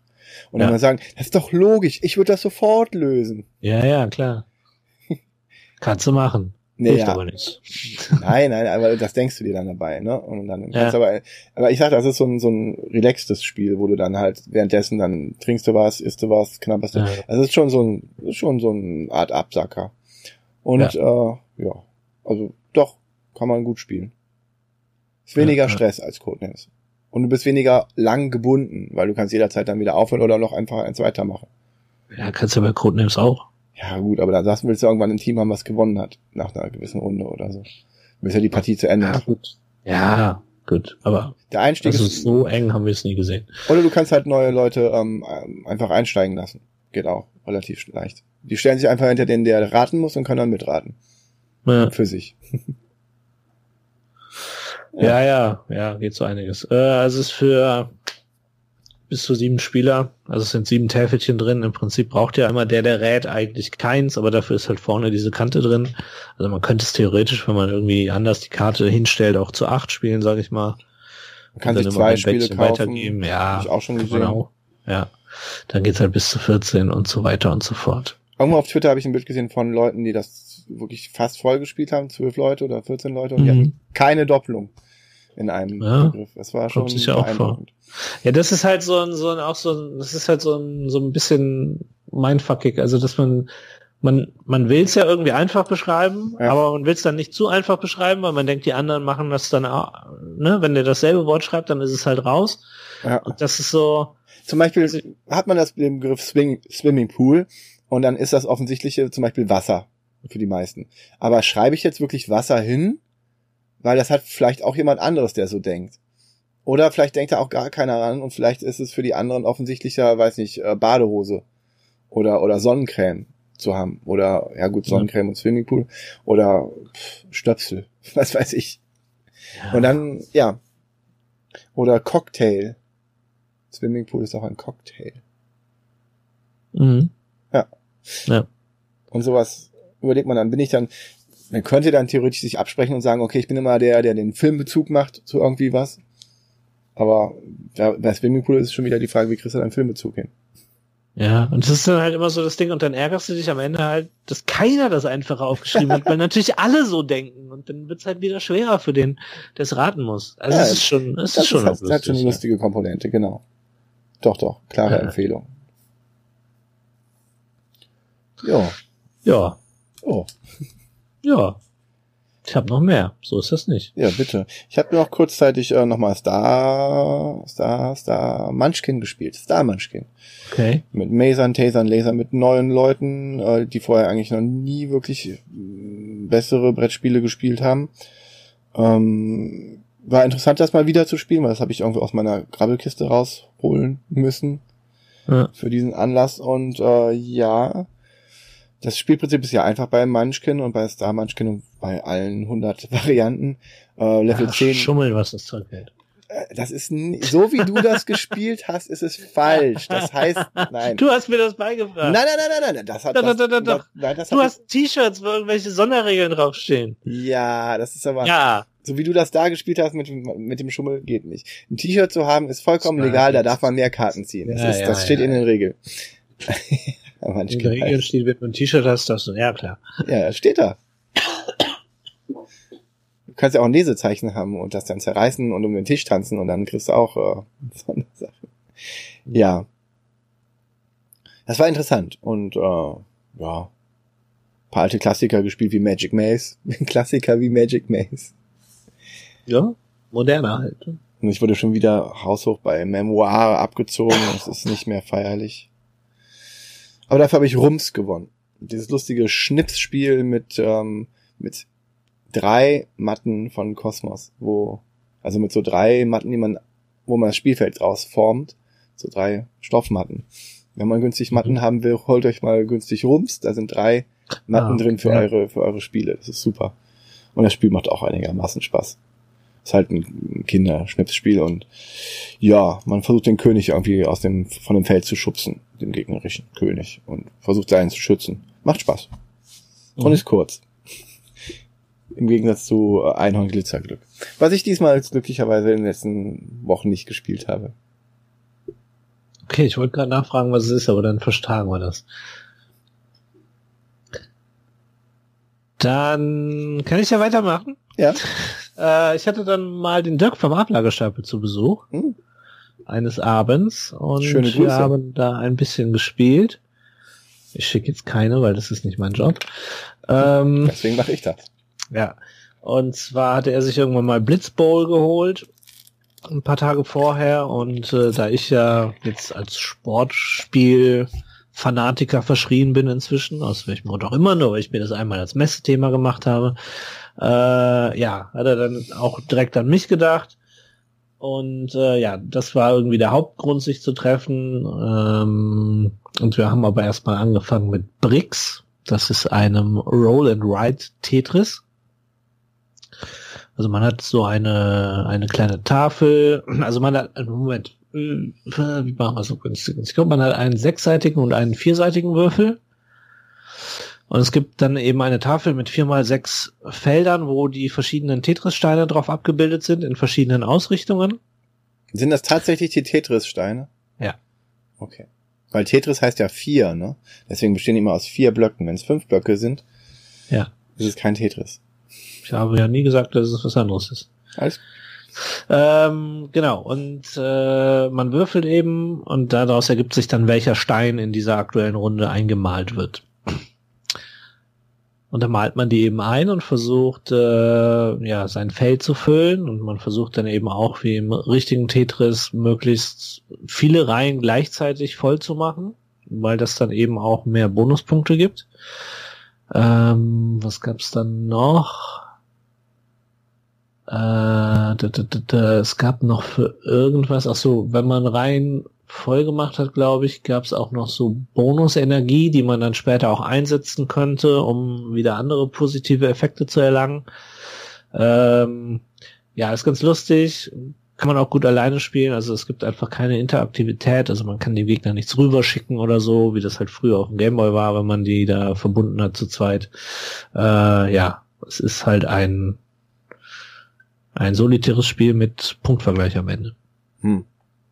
Aber es weckt viele Erinnerungen und es ist ganz lustig, das einfach auf Papier zu malen und zu bauen. Ja. Aber ist jetzt nichts Großes, nichts Riesiges, äh, ganz nett. Dann äh, das nächste solitäre Spiel mit Punktvergleich am Ende, was wir dann gespielt haben, war Railroad Inc. in der blauen Edition. Äh, einmal in, in ganz normal, also ohne die Bonuswürfel. Ja, Railroad Inc. haben wir auch noch nicht drüber gesprochen, ne? Nee. Nee, äh, ja, wie gesagt, auch eine Roll and Ride, äh, wo es darum geht, Straßen und Schienennetze zu bauen, ähm, auf einem, boah, weißt du noch, wie groß das Feld ist? Hm, Sieben mal sieben, glaube ich. 7 mal 7, ja, kann gut sein.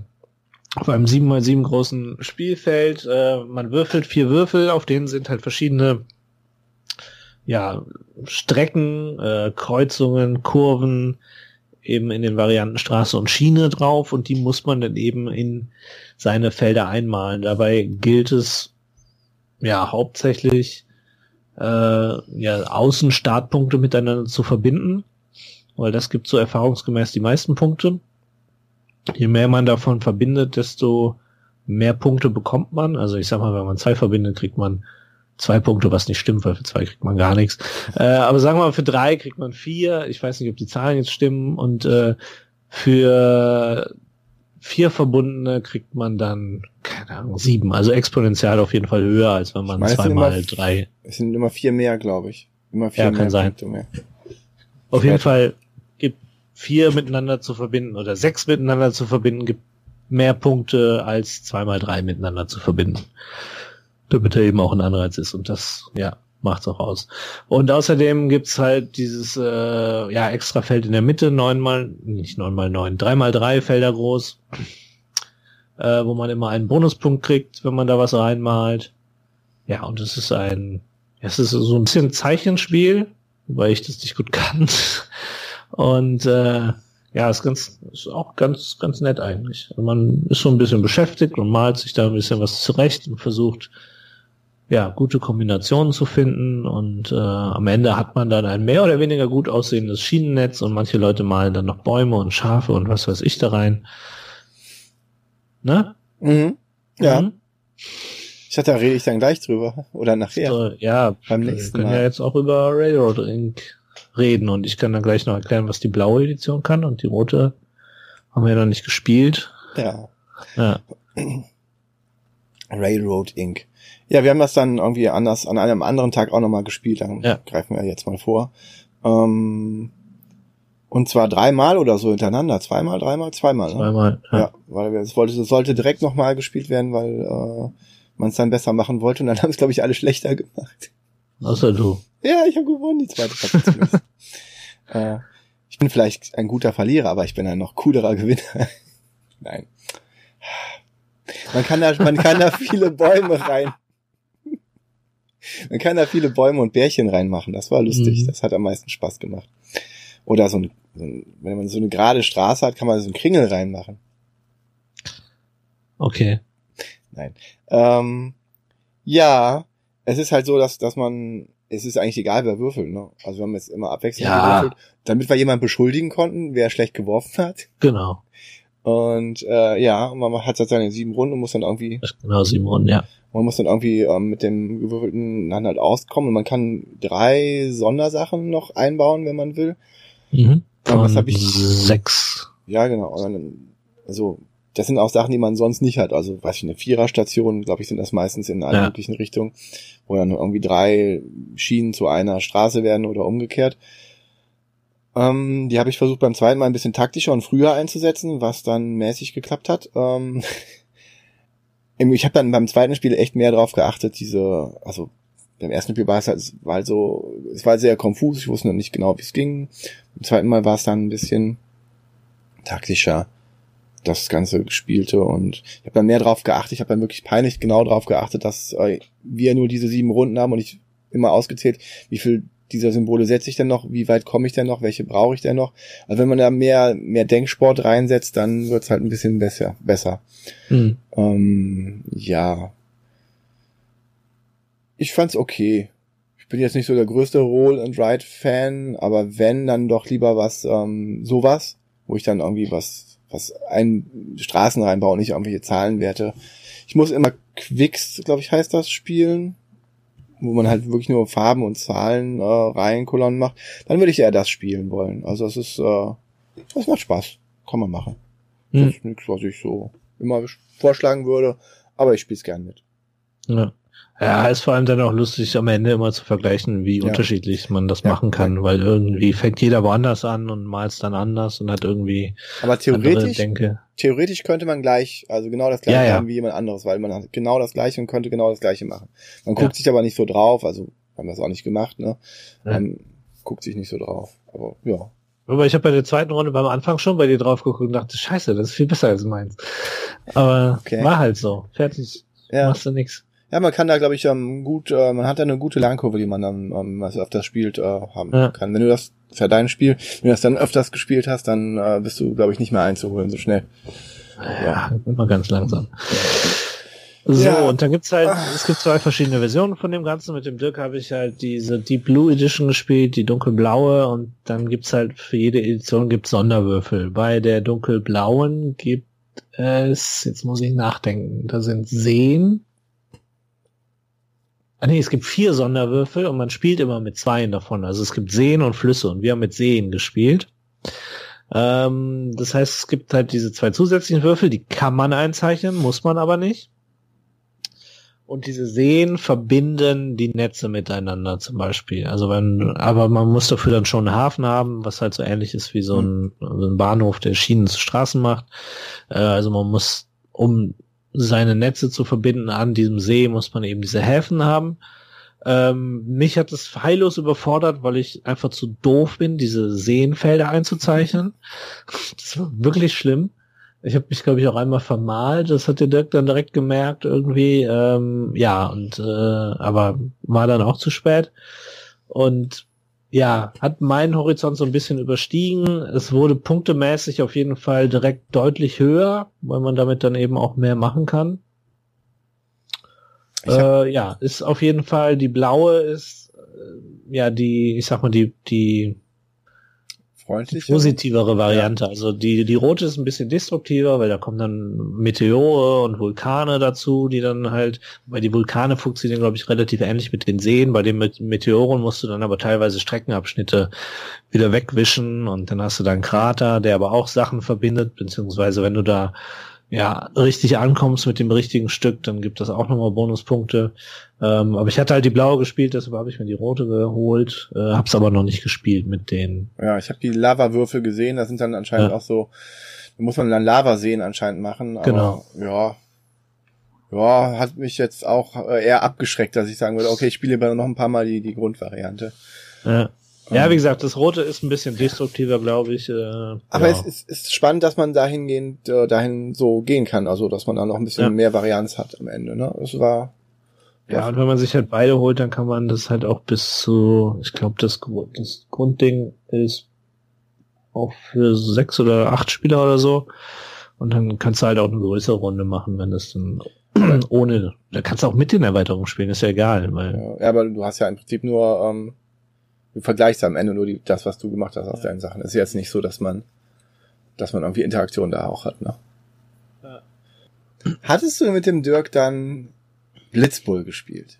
Genau, das war das nächste auf der Liste. Äh, Blitzbowl, die, pff, ja, wie nennt man's? Die kleine, leichte Variante von Blood Bowl, was so ein riesen Tabletop-Ding ist, was man wohl auch bis zu mehrere Stunden spielen kann, was im Grunde genommen die Fantasy-Version von Football ist. Genau, Fantasy. Ein American Football. Von American, ja, ja, ja, ja. Also, das hat ja eine lange Tradition, dieses äh, Blood Bowl-Spiel. Blood Wenn du Bowl, sagst. ja, ist so. Ähm, in den 80er Jahren irgendwann ähm, von Games Workshop äh, Mhm. entwickelt.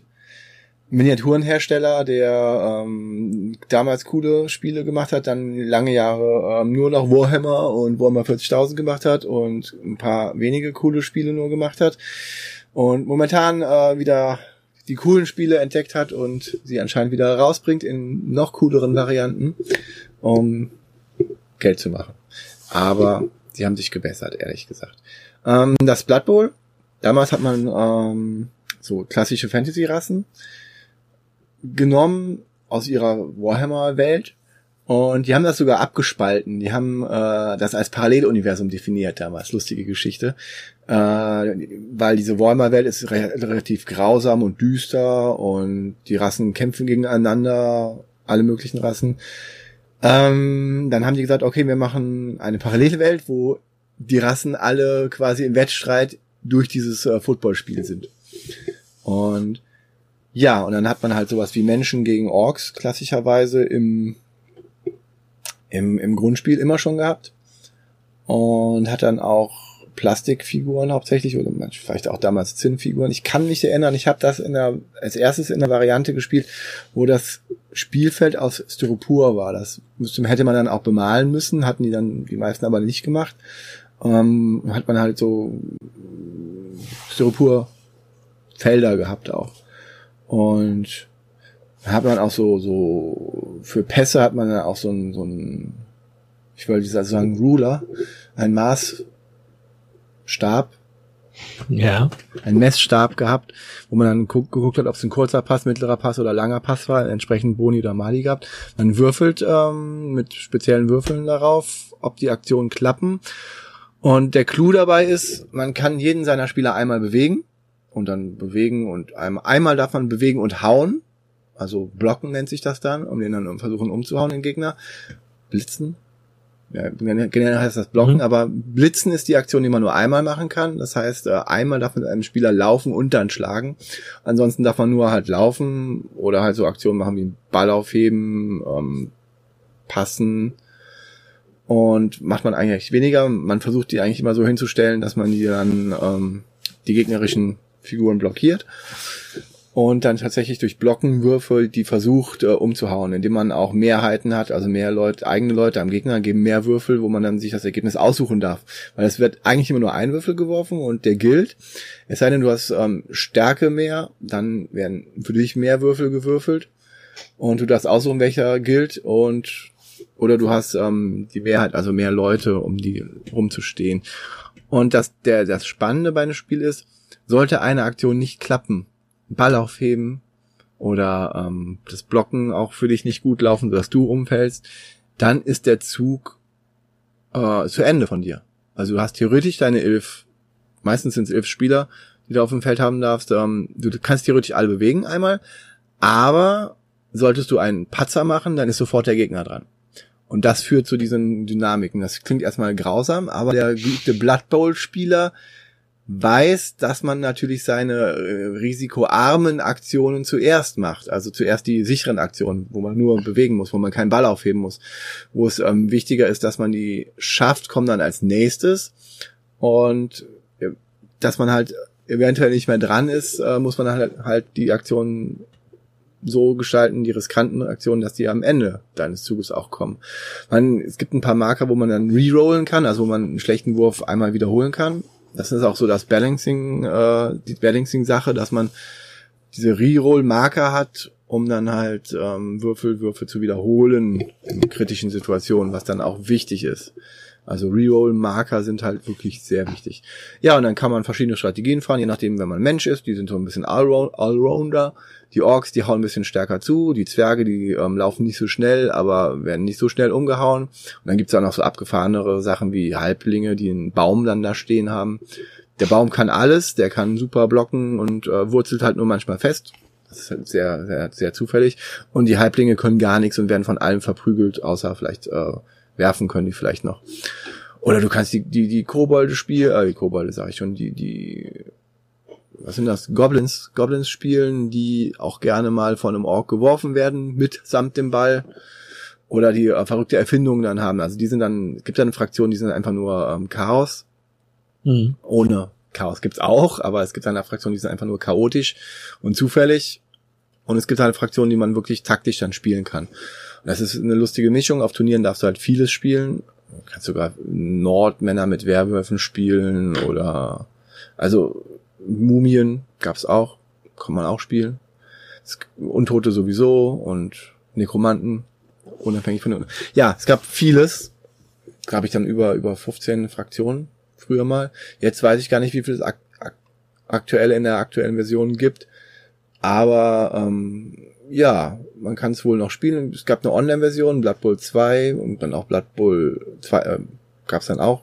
Ich glaube, ich habe nur eins und dann in der gab es dann drei Editionen von, das haben die auch ein bisschen verkorkst. Die einige liefen stabiler, weil naja, man konnte das ligahaft spielen online. Aber ja, für mich hat das im Singleplayer-Modus gereicht, oder? Ich glaube, wir haben es auch mal zusammengespielt gegeneinander. Ja. Ähm, war ja, man kann die ganzen Kampagnen halt spielen. Es erinnert ein bisschen an das, ähm, ich glaube, es kam sogar vorher raus, also Blood Bowl kam nach, ah, ich weiß nicht, muss ich, müsste man mal nachgucken. Es gab ein berühmtes Spiel in der 8-Bit, 16-Bit-Ära namens MUDS, M-U-D-S, Mean Ugly Dirty hm, Sports. Ja, ja. Das habe ich ähm, später nochmal gespielt, also nicht da, als es rauskam, später, in den, auch aber auch in den 90ern habe ich das geliebt, weil man auch so einen Liga-Betrieb dann machen kann und man ja, man spielt halt aber gemischte Fantasy-Rassen, ähm, wo man dann in einem Team halt alle möglichen Fantasy-Rassen hat ähm, und kann dann so Dinge machen wie den Ball bestechen oder Schiedsrichter bestechen sowieso und musste dann immer den, den Ball, das war ein Flonk, in einen Korb werfen. Und dann fiel man aber in einen Wassergraben und wurde, wenn man nicht schnell genug war, wurde der beste Spieler wirklich vom Hai, vom, von diesem Monster erwischt und dann hast du den besten Spieler nicht mehr. Also es war auch relativ zufällig. Ähm, ja, Mats. Aber gab's nur on, online, da gab's nur auf äh, die in digitaler Version. Das wäre ja. auch nochmal ein cooles Brettspiel. Ja, aber Blood Bowl ist so der, der, der Urvater des Fantasy Fantasy Football Spiels. Nicht das zu verwechseln mit diesem Fantasy Football Ligen, die man immer in irgendwelchen amerikanischen Serien von hört. Das ist was ganz anderes und sollte auch hier nicht besprochen werden. Aber nee, ich will auch über meine aktuelle Fantasy Football Saison nicht reden. Ähm, die ist nicht so gut gelaufen. Man spielt es nicht nur dort, man spielt es sogar auch hier. Ähm, ja, das war jetzt alles, was du erzählt hast zu Blood Bowl. Genau. Und es geht jetzt eigentlich um Blitz Bowl. Mhm. Eine reduzierte, ja, auch Zweispieler-Version des Ganzen, ähm, die jetzt relativ neu ist. Ah, ich sehe schon, du hast es dir inzwischen auch geholt. Mhm. Ja, ähm, man fängt in, also in dieser, ja, es ist dann im Prinzip ja eigentlich irgendwie auch ein Starter-Pack. Ähm, ich glaube, mehr gibt's auch aktuell noch gar nicht. Aber es gibt wohl die Regeln zu allen, glaube ich, ne? Ja, ja, es sind auch die Karten schon zu allen da drin, aber die Figuren halt nicht. Also es gibt halt, ja. da drin sind die Figuren für die Orks und die Menschen. Ähm, die haben beide sechs Feldspieler. Also, ne, auch da reduziert und verkleinert. Das Feld ist sowieso auch kleiner. Auf dem Feld stehen auch Hindernisse. Ich weiß gar nicht, ob es das in Blood Bowl auch gibt. Es gab eine Variante von Blood Bowl, die nannte sich Dungeon Bowl, wo man dann wirklich so Dungeon-Tiles gelegt hat und Okay. dann wirklich so ein Labyrinth im, Ja. in einem Labyrinth in einem Dungeon gespielt hat. Aber das ist was ganz anderes. Nee, sonst gab es Ja, keine. also hier auf dem, also zumindest das, was wir gespielt haben, da stehen halt irgendwie vier Statuen drauf, Ah, äh, okay. durch die man dann auch nicht durchwerfen kann im Prinzip. Ähm, ja, und es, äh, es erinnert an viel. Also ich habe ja wie gesagt mit dir einmal äh, Blood Bowl am PC gespielt gehabt und habe es mir dann auch selber mal geholt und zwischendurch mal gespielt, habe es aber immer für viel zu kompliziert gehalten, weil ich damals auch irgendwie noch nicht so dahinter gestiegen war, dass es eigentlich ein Brettspiel ist und wie das eigentlich funktioniert. Das hat mich jetzt Blitzbowl wieder ein bisschen rangeführt. Ähm, und ja, da sind schon gewisse Mechaniken einfach wiedererkennbar, aber es ist halt, wie gesagt, sehr reduziert. Also jeder hat sechs Feldspieler und man darf sie nicht alle bewegen in einem Zug, sondern man hat drei Aktionen pro Zug. Und du kannst mit diesen drei Aktionen im Prinzip machen, was du willst. Also du kannst, ähm, nee, du kannst nicht machen, was du willst, aber du kannst, du kannst jetzt drei verschiedene Figuren bewegen oder du kannst, also nee, Aktionen mit drei verschiedenen Figuren ausführen oder du kannst mit einer Figur drei ver verschiedene Aktionen ausführen oder das halt anders kombinieren. Ähm, genau, wichtig ist, es müssen drei verschiedene Aktionen sein, also du kannst nicht mit einer Figur dreimal rennen. Ähm, genau, es gibt diese, diese Abstandsregel, dass du, du kannst nur laufen, wenn du nicht, äh, du kannst, ja, also jede Figur hat im Prinzip die acht Felder, die sie um sich drum hat. Ähm, und wenn sie da steht, sind diese Felder halt gedeckt. Da kann man halt nicht durchlaufen. Da könnte man zum Beispiel nur mit einer Deckenaktion rein. Das heißt, man darf sich zwei Felder bewegen und muss dann neben einer feindlichen Figur seinen Zug beenden. Ähm, man kann passen. Ja.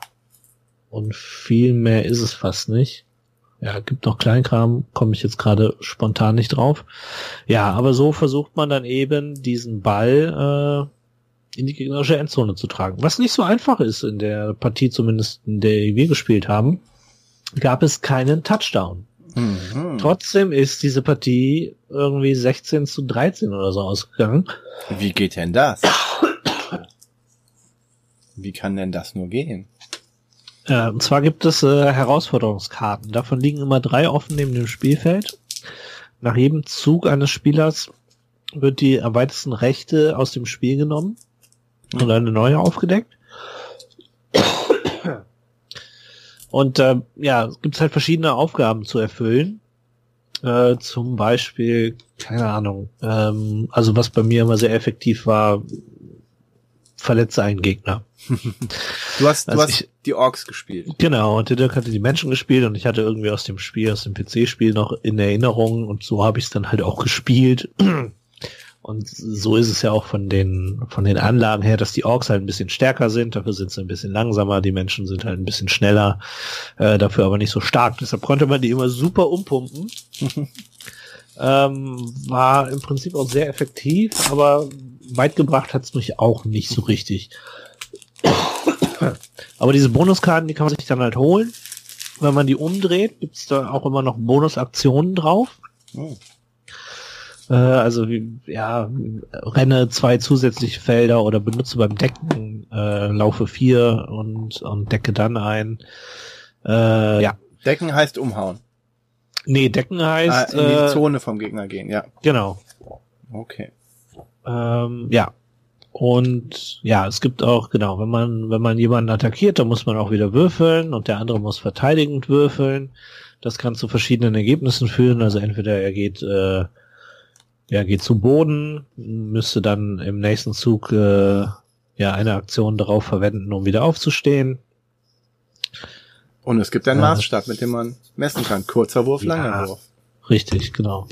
Daraus ergibt sich dann die Schwierigkeit des Wurfes. Äh, da wirft man, glaube ich, mit unterschiedlicher Anzahl von Würfeln.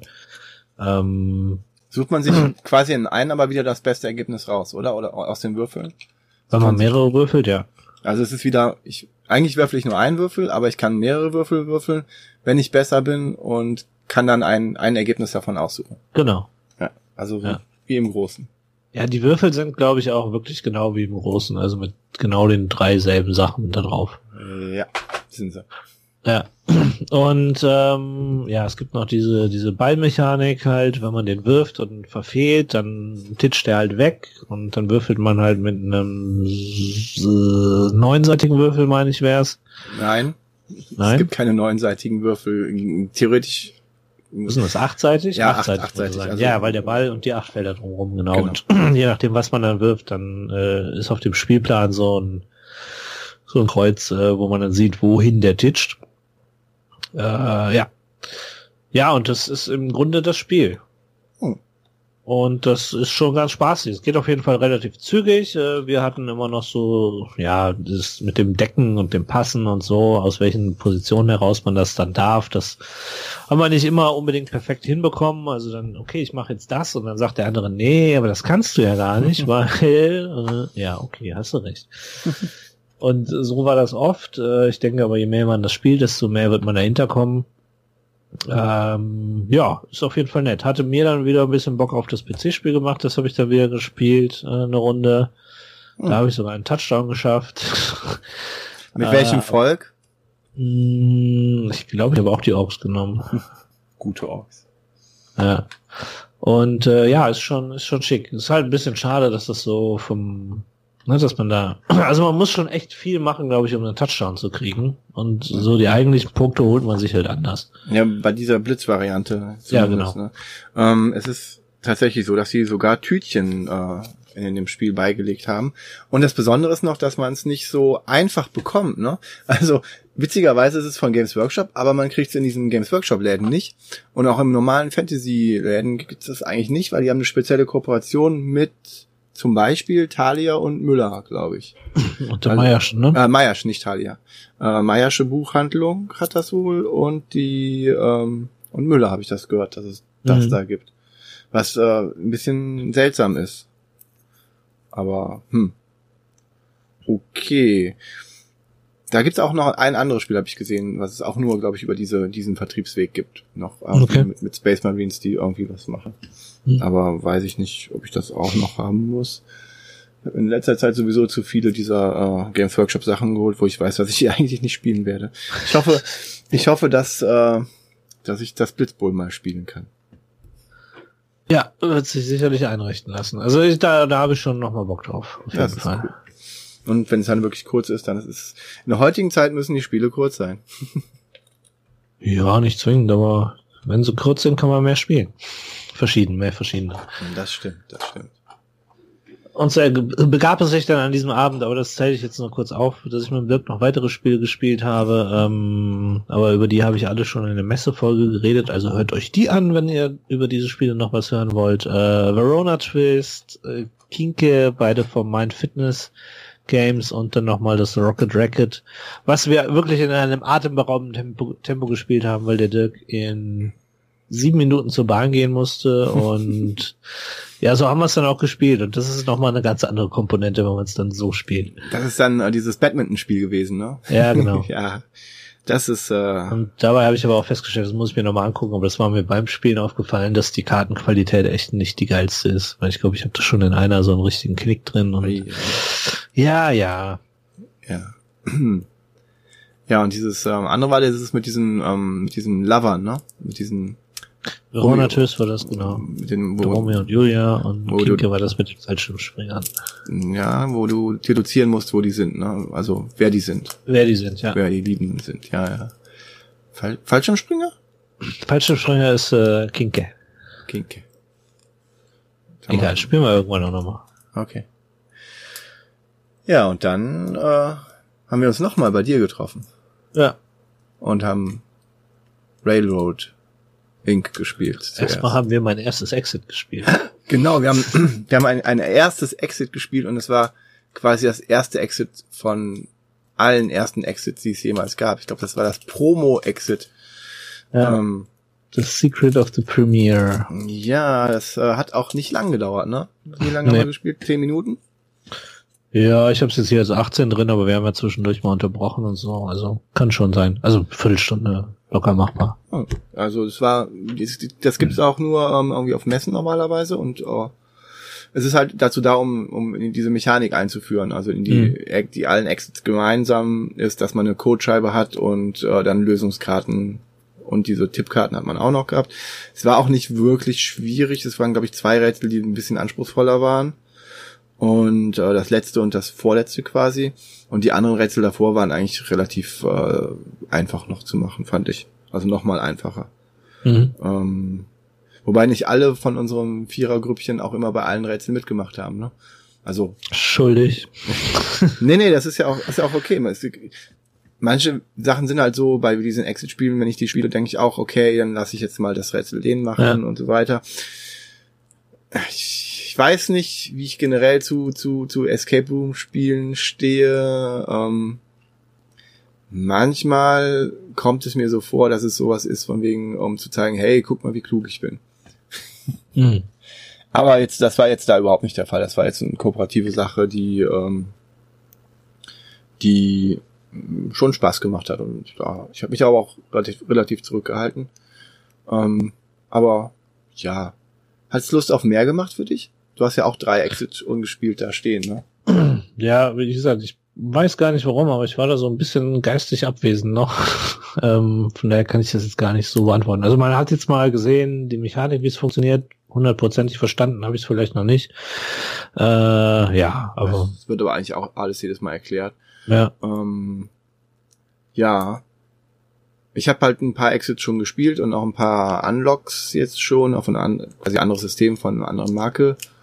Und Deckscape habe ich gespielt. Also ich habe jetzt schon ein bisschen ähm, da aufgeholt. Die spiele ich hauptsächlich halt mit der Familie tatsächlich, äh, mit den Kindern auch und der Frau. Und ja, ja, kann man äh, kann man machen. Generell werden Exits wohl nicht meine Lieblingssachen äh, sein Hm. oder oder Escape Room Spiele, aber ich bin halt, ich weiß nicht, das ist halt so so Rätsel, ja, kann man machen. Wobei die von allen äh, bisher gespielten ähm, Escape Room Spielen fand ich schon die Exits am kreativsten, sind aber auch die, die man äh, nur einmal spielt und dann zerstört sind. Ne? Also das muss man dazu sagen. Es ist äh, äh, ist nicht jedermanns Sache. Das habe ich äh, heute wieder gesehen, als ich das Mhm. ähm, mit äh, in einem mit, mit, mit ganz vielen Lehrern gespielt und mit ganz vielen Physiklehrern gespielt habe, äh, weil da ähm, habe ich ein richtiges Exit gespielt, was ich äh, bei Cosmos da für dieses Event auch angefragt hatte. Was? Man hört die ganze Zeit das Knistern. Okay. Egal. Auf jeden Fall habe ich das, ähm, was ich bei äh, Cosmos zu diesem Event auch angefragt hatte. Und ähm, das waren halt alles Leute, die, die ich glaube, ich glaub, zwei Leute, die regelmäßig Brettspiele spielen, aber ähm, auch schon anspruchsvollere, aber auch kein, noch kein Exit gespielt hatten. Und einige hatten ein Exit gespielt, aber nicht das. Also nicht einige, ganz wenige. Die meisten hatten dieses, aber von Exit generell, von Escape Room Spielen generell noch nichts gehört und sind auch keine wirklichen Spieler gewesen. Den meisten hat es aber wirklich Spaß gemacht. Und äh, dann kam aber auch die Sache, ah, von wegen Geld äh, soll ich, ich gebe doch kein Geld aus für ein Spiel, was ich nur einmal spielen kann oder was ich dann zerstören kann. Ja, oder was ich zerstören muss. Also ich hatte auch einen, die hat gesagt, ja, es widerstrebt mir, das hier auseinanderzureißen und Mhm. das zu schneiden. Ähm, ja, sind alles Bedenken, die man am Anfang schon hatte. Wenn man dann aber die erste äh, Pandemie Legacy Kampagne hatte, dann hat, sieht man das auch ein bisschen anders, ne? Und ja, es war wirklich interessant. Ja. mal das von, von so unbedarften Spielern äh, zu hören, wie die das empfunden hat. So, die Schöne Exit- Grüße an Björns Lehrerkollegen. Ja. ja, so, ja. dann haben wir Railroad Inc. gespielt, da haben wir eben schon drüber gesprochen. Äh, dann haben wir The Mind gespielt. The Mind. Hihi. Lustige Sache, ja. Das hatte ich ja auf der auf der Spielemesse ähm, kennengelernt. Ich wurde ein bisschen dazu genötigt. Ich habe immer The Mind habe ich immer so ähm, gesagt, ja, das ist äh, ich kann mir darunter nicht so viel vorstellen und so weiter. Wenn man dann die Spielanleitung liest, ähm, das lag nämlich auf einem Verkaufspodium in der Meierschen Buchhandlung, wo ich zufälligerweise wegen einem anderen Spiel äh, da war, lag das so auf dem, auf dem Weg zur Kasse und habe gesagt, ja gut, ich habe es jetzt auf der Messe gespielt, ich müsste es eigentlich auch tatsächlich besitzen und will es nochmal spielen. Denn auf der Messe hat mir das der liebe Steph Krimi Master äh, von den mittlerweile Brettagogen äh, gezeigt und mich dazu genötigt, das zu spielen und ich bin sehr dankbar dafür, weil es ist ähm, eine interessante Erfahrung gewesen die ich am Anfang nicht ernst genommen habe, aber dann ähm, schon gemerkt habe, ja, mh, das ist schon eine Sache, die man cool machen kann und gerade in gewissen Spielrunden eine ganz interessante Atmosphäre vor allen Dingen erzeugt. Das finde ich so spannend. Wie war deine Empfindung für diese Spielrunden?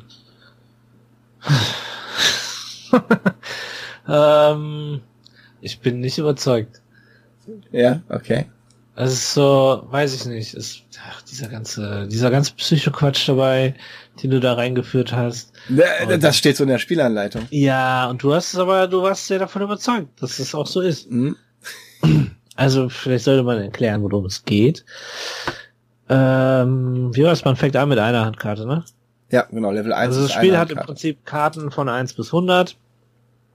Und ja, am Anfang bekommt jeder eine Karte ausgeteilt und das steigert sich halt nach und nach pro Runde. Ähm, man hat eine Anzahl von Leben. Mhm, drei, glaube ich, aber äh, Ja. das heißt Spieler, Spielerzahl abhängig, also je nachdem, Ja, okay. wie viele Spieler. Es ist halt auch ein kooperatives Spiel im Prinzip und man versucht halt ja von von der kleinsten Zahl bis zur größten Zahl die Karten in der passenden Reihenfolge hinzulegen. Aus einem Kartenpool von 100 Stück. Genau. Also es gibt die Zahlen 1 bis 100 und dann kriegt man halt eine Karte pro Spieler im ersten Level ausgeteilt. Ja, Das sagte ich bereits. oh, hast du. Habe ich dir wohl gerade nicht zugehört. Ich war gerade am Nee, du Autofahren. knisterst ja lieber rum. Ja, Autofahren. Ähm, ja, also genau. Man, jeder bekommt eine Karte und ja, am Anfang ne, denkt man halt, es ist relativ einfach, wobei ich glaube, am Anfang ist es fast noch am schwersten, weil du dann halt einschätzen musst, wer hat jetzt die kleinste Karte. Äh, und ja, das ist wahrscheinlich dieser Synchronisationsgedanke und ähm, Ja, man muss dazu sagen, das, das klingt alles sehr esoterisch, aber es ist es eigentlich Ja. gar nicht. Es ist eigentlich geht's darum, ja, nee, ja, es geht darum, dass man, dass man ähm, in der Gruppe ein Gefühl dafür bekommt, ähm, dass man ähnlich, dass die Zeit ähnlich schnell vergeht. Also es geht nur darum, die inneren Uhren aufeinander abzustimmen. Das ist der ganze Ja, Trick des. Spiels. Man kann versuchen zu zählen. Am Anfang gibt es auch Leute, die machen das. Das sollte man nicht machen, weil es eh nicht mehr funktioniert, nachdem die ersten äh, Karten gelegt wurden. Aber ähm, es geht halt darum, dass man abwartet und ein Zeitgefühl entwickelt, wann denkt der andere sind zum Beispiel ist der Zeitpunkt dazu da, um die Karte zu spielen, die zehn höher ist als die Karte, die jetzt da liegt. Ne? Das ist so der Grundgedanke. Von mir aus.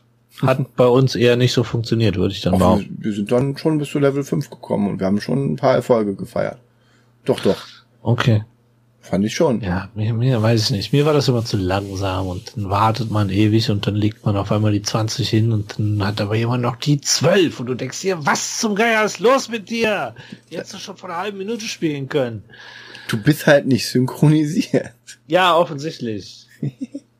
Es ist, es also, ja. Also meine, meine, Äh. für mich war es keine tolle Spielerfahrung, sag ich mal, aber Okay. okay.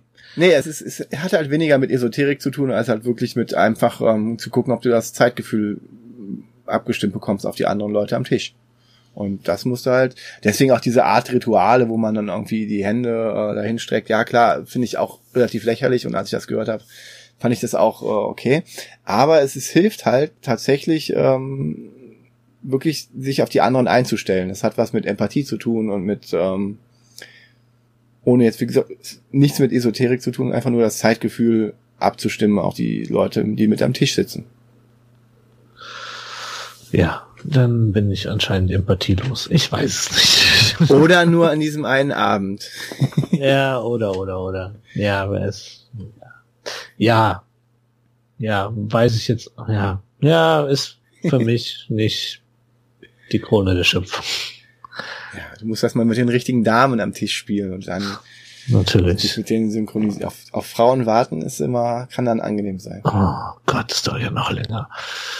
Ähm, okay, das haben wir zweimal gespielt, sind zweimal bis Runde 5 gekommen. Ich habe das übrigens mit Kindern gespielt und es funktioniert überhaupt nicht. Also so gar nicht. Ich finde das Ja, vielleicht ist das einfach meine kindliche Seite. Ja, genau. Ja, wahrscheinlich. Ja. meine verspielt kindliche Seite, die damit nicht klarkommt.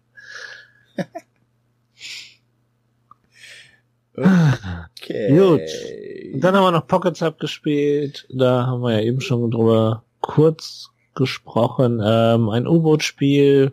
Ja, der Name sagt es schon. Relativ klein, relativ kompakt. Äh, jeder hat drei U-Boote, ähm, die auf, was waren das? Äh, sieben Felder, ne? Ja, genau. Er hatte so Ja. sechseckige Felder, also quasi fast Hexagone, die aber jeweils noch sieben Felder haben, ne? Ja, so halb. Das ja, weiß ich jetzt grad. doch, doch, das drei, drei plus eins in der Mitte. Ja, kann sein. sind sieben Felder, die jeweils sieben Felder nochmal haben. Also es waren 49 Felder, die man Ja. hätte bespielen, die man hätte befahren können. Aber es wird sehr schnell eng, ne? Ja, es wird sehr schnell eng, weil immer wenn man sich bewegt, man darf sich bis zu drei Felder bewegen, muss man dann auf eines der Felder, durch die man sich bewegt hat, eine Mine legen. Man kann sich am Ende durch eigene Minen hindurch bewegen, darf aber nie auf ihnen stehen bleiben, weil sonst explodieren die. Und man ist Ähm, raus mit seinem Schiffchen. Genau, mit einem seiner drei Schiffchen, U-Boote. Und äh, genau, man kann gegnerische U-Boote rammen, ähm, dann sind beide U-Boote verloren. Mhm. Äh, so lange bis einer nur noch eins hat, dann ist es ein Kamikaze-U-Boot. Das heißt nicht Kamikaze, das heißt Nicht? Helden Ja, das- Hero. Hä- hä, Entschuldigung. Aber natürlich. Kamikaze Wir sind positiv. Mhm. Ja, es ist ein Helden-U-Boot und das kann dann zum Beispiel andere U-Boote rammen, ohne selber unterzugehen. Aber nur wenn es auch keine anderen Helden-U-Boote sind. Sonst gehen wir Ja, ja, beide genau. unter. Genau. ja, und so spielt man halt, bis am Ende nur noch einer übrig ist. Ja, das ist das Spiel. Das ist das Spiel. Man hat noch so einen, so einen Flugzeugträgerbasis mehr oder weniger, ne? Ja. Die macht aber eigentlich nichts, außer dass es der Heimathafen fürs U-Boot ist und man hätte auf das Feld gehen können und das haben wir nicht gemacht. Ja. Ja. Weil Genau, es es gibt nämlich auch noch so, so tief, tiefe Regionen, wo man dann durchtauchen kann. Also im Prinzip so, ja, wie so schwarze Löcher in Space spielen, wo man dann auf einmal woanders auftaucht. äh, ja, ist, ja, auf jeden Fall war mal ein Kickstarter, den ich gebackt hatte, hatte ich jetzt das erste Mal gespielt. Kann man, kann man spielen. Und wir hatten dann, glaube ich, im zweiten Spiel, wir haben zwei Spiele gemacht und im zweiten Ja. Spiel haben wir richtigerweise dann nur zwei U-Boote gehabt und in Teams gespielt. Ja, genau, bei vier Spielern. Genau. Und vorher hat man halt nicht in Teams gespielt und dann aber wir am Ende doch und das war etwas konfuser. Es war, ja. Hat aber, ja, kann man nochmal spielen. Jetzt wieder Ja, die es Regeln ist drauf immer hat. wieder interessant, was, was für Spiele man in so kleine. Also ich habe das Ja. gebackt und ich habe mir nie durchgelesen, was es wirklich ist und äh, ich war dann relativ fasziniert davon, was es dann tatsächlich ist. so mache ich das öfter mit Spielen. Mit kleinen Spielen vor allen Dingen. Ja, auch gerne, aber Ja. auch mit großen. Ja, diese Woche ist auch ähm, ein Kickstarter von mir äh, gekommen. Endlich mal. Fireball Island. Da habe ich, äh, glaube ich, am meisten dieses Jahr bisher drauf gewartet. Ich habe es noch nicht ausgepackt. Aber jetzt Hm. zu Weihnachten vielleicht. Das Jahr ist so gut wie vorbei. Ich denke, es wird noch ein bisschen was kommen über die Feiertage, aber das machen wir dann nächstes Mal.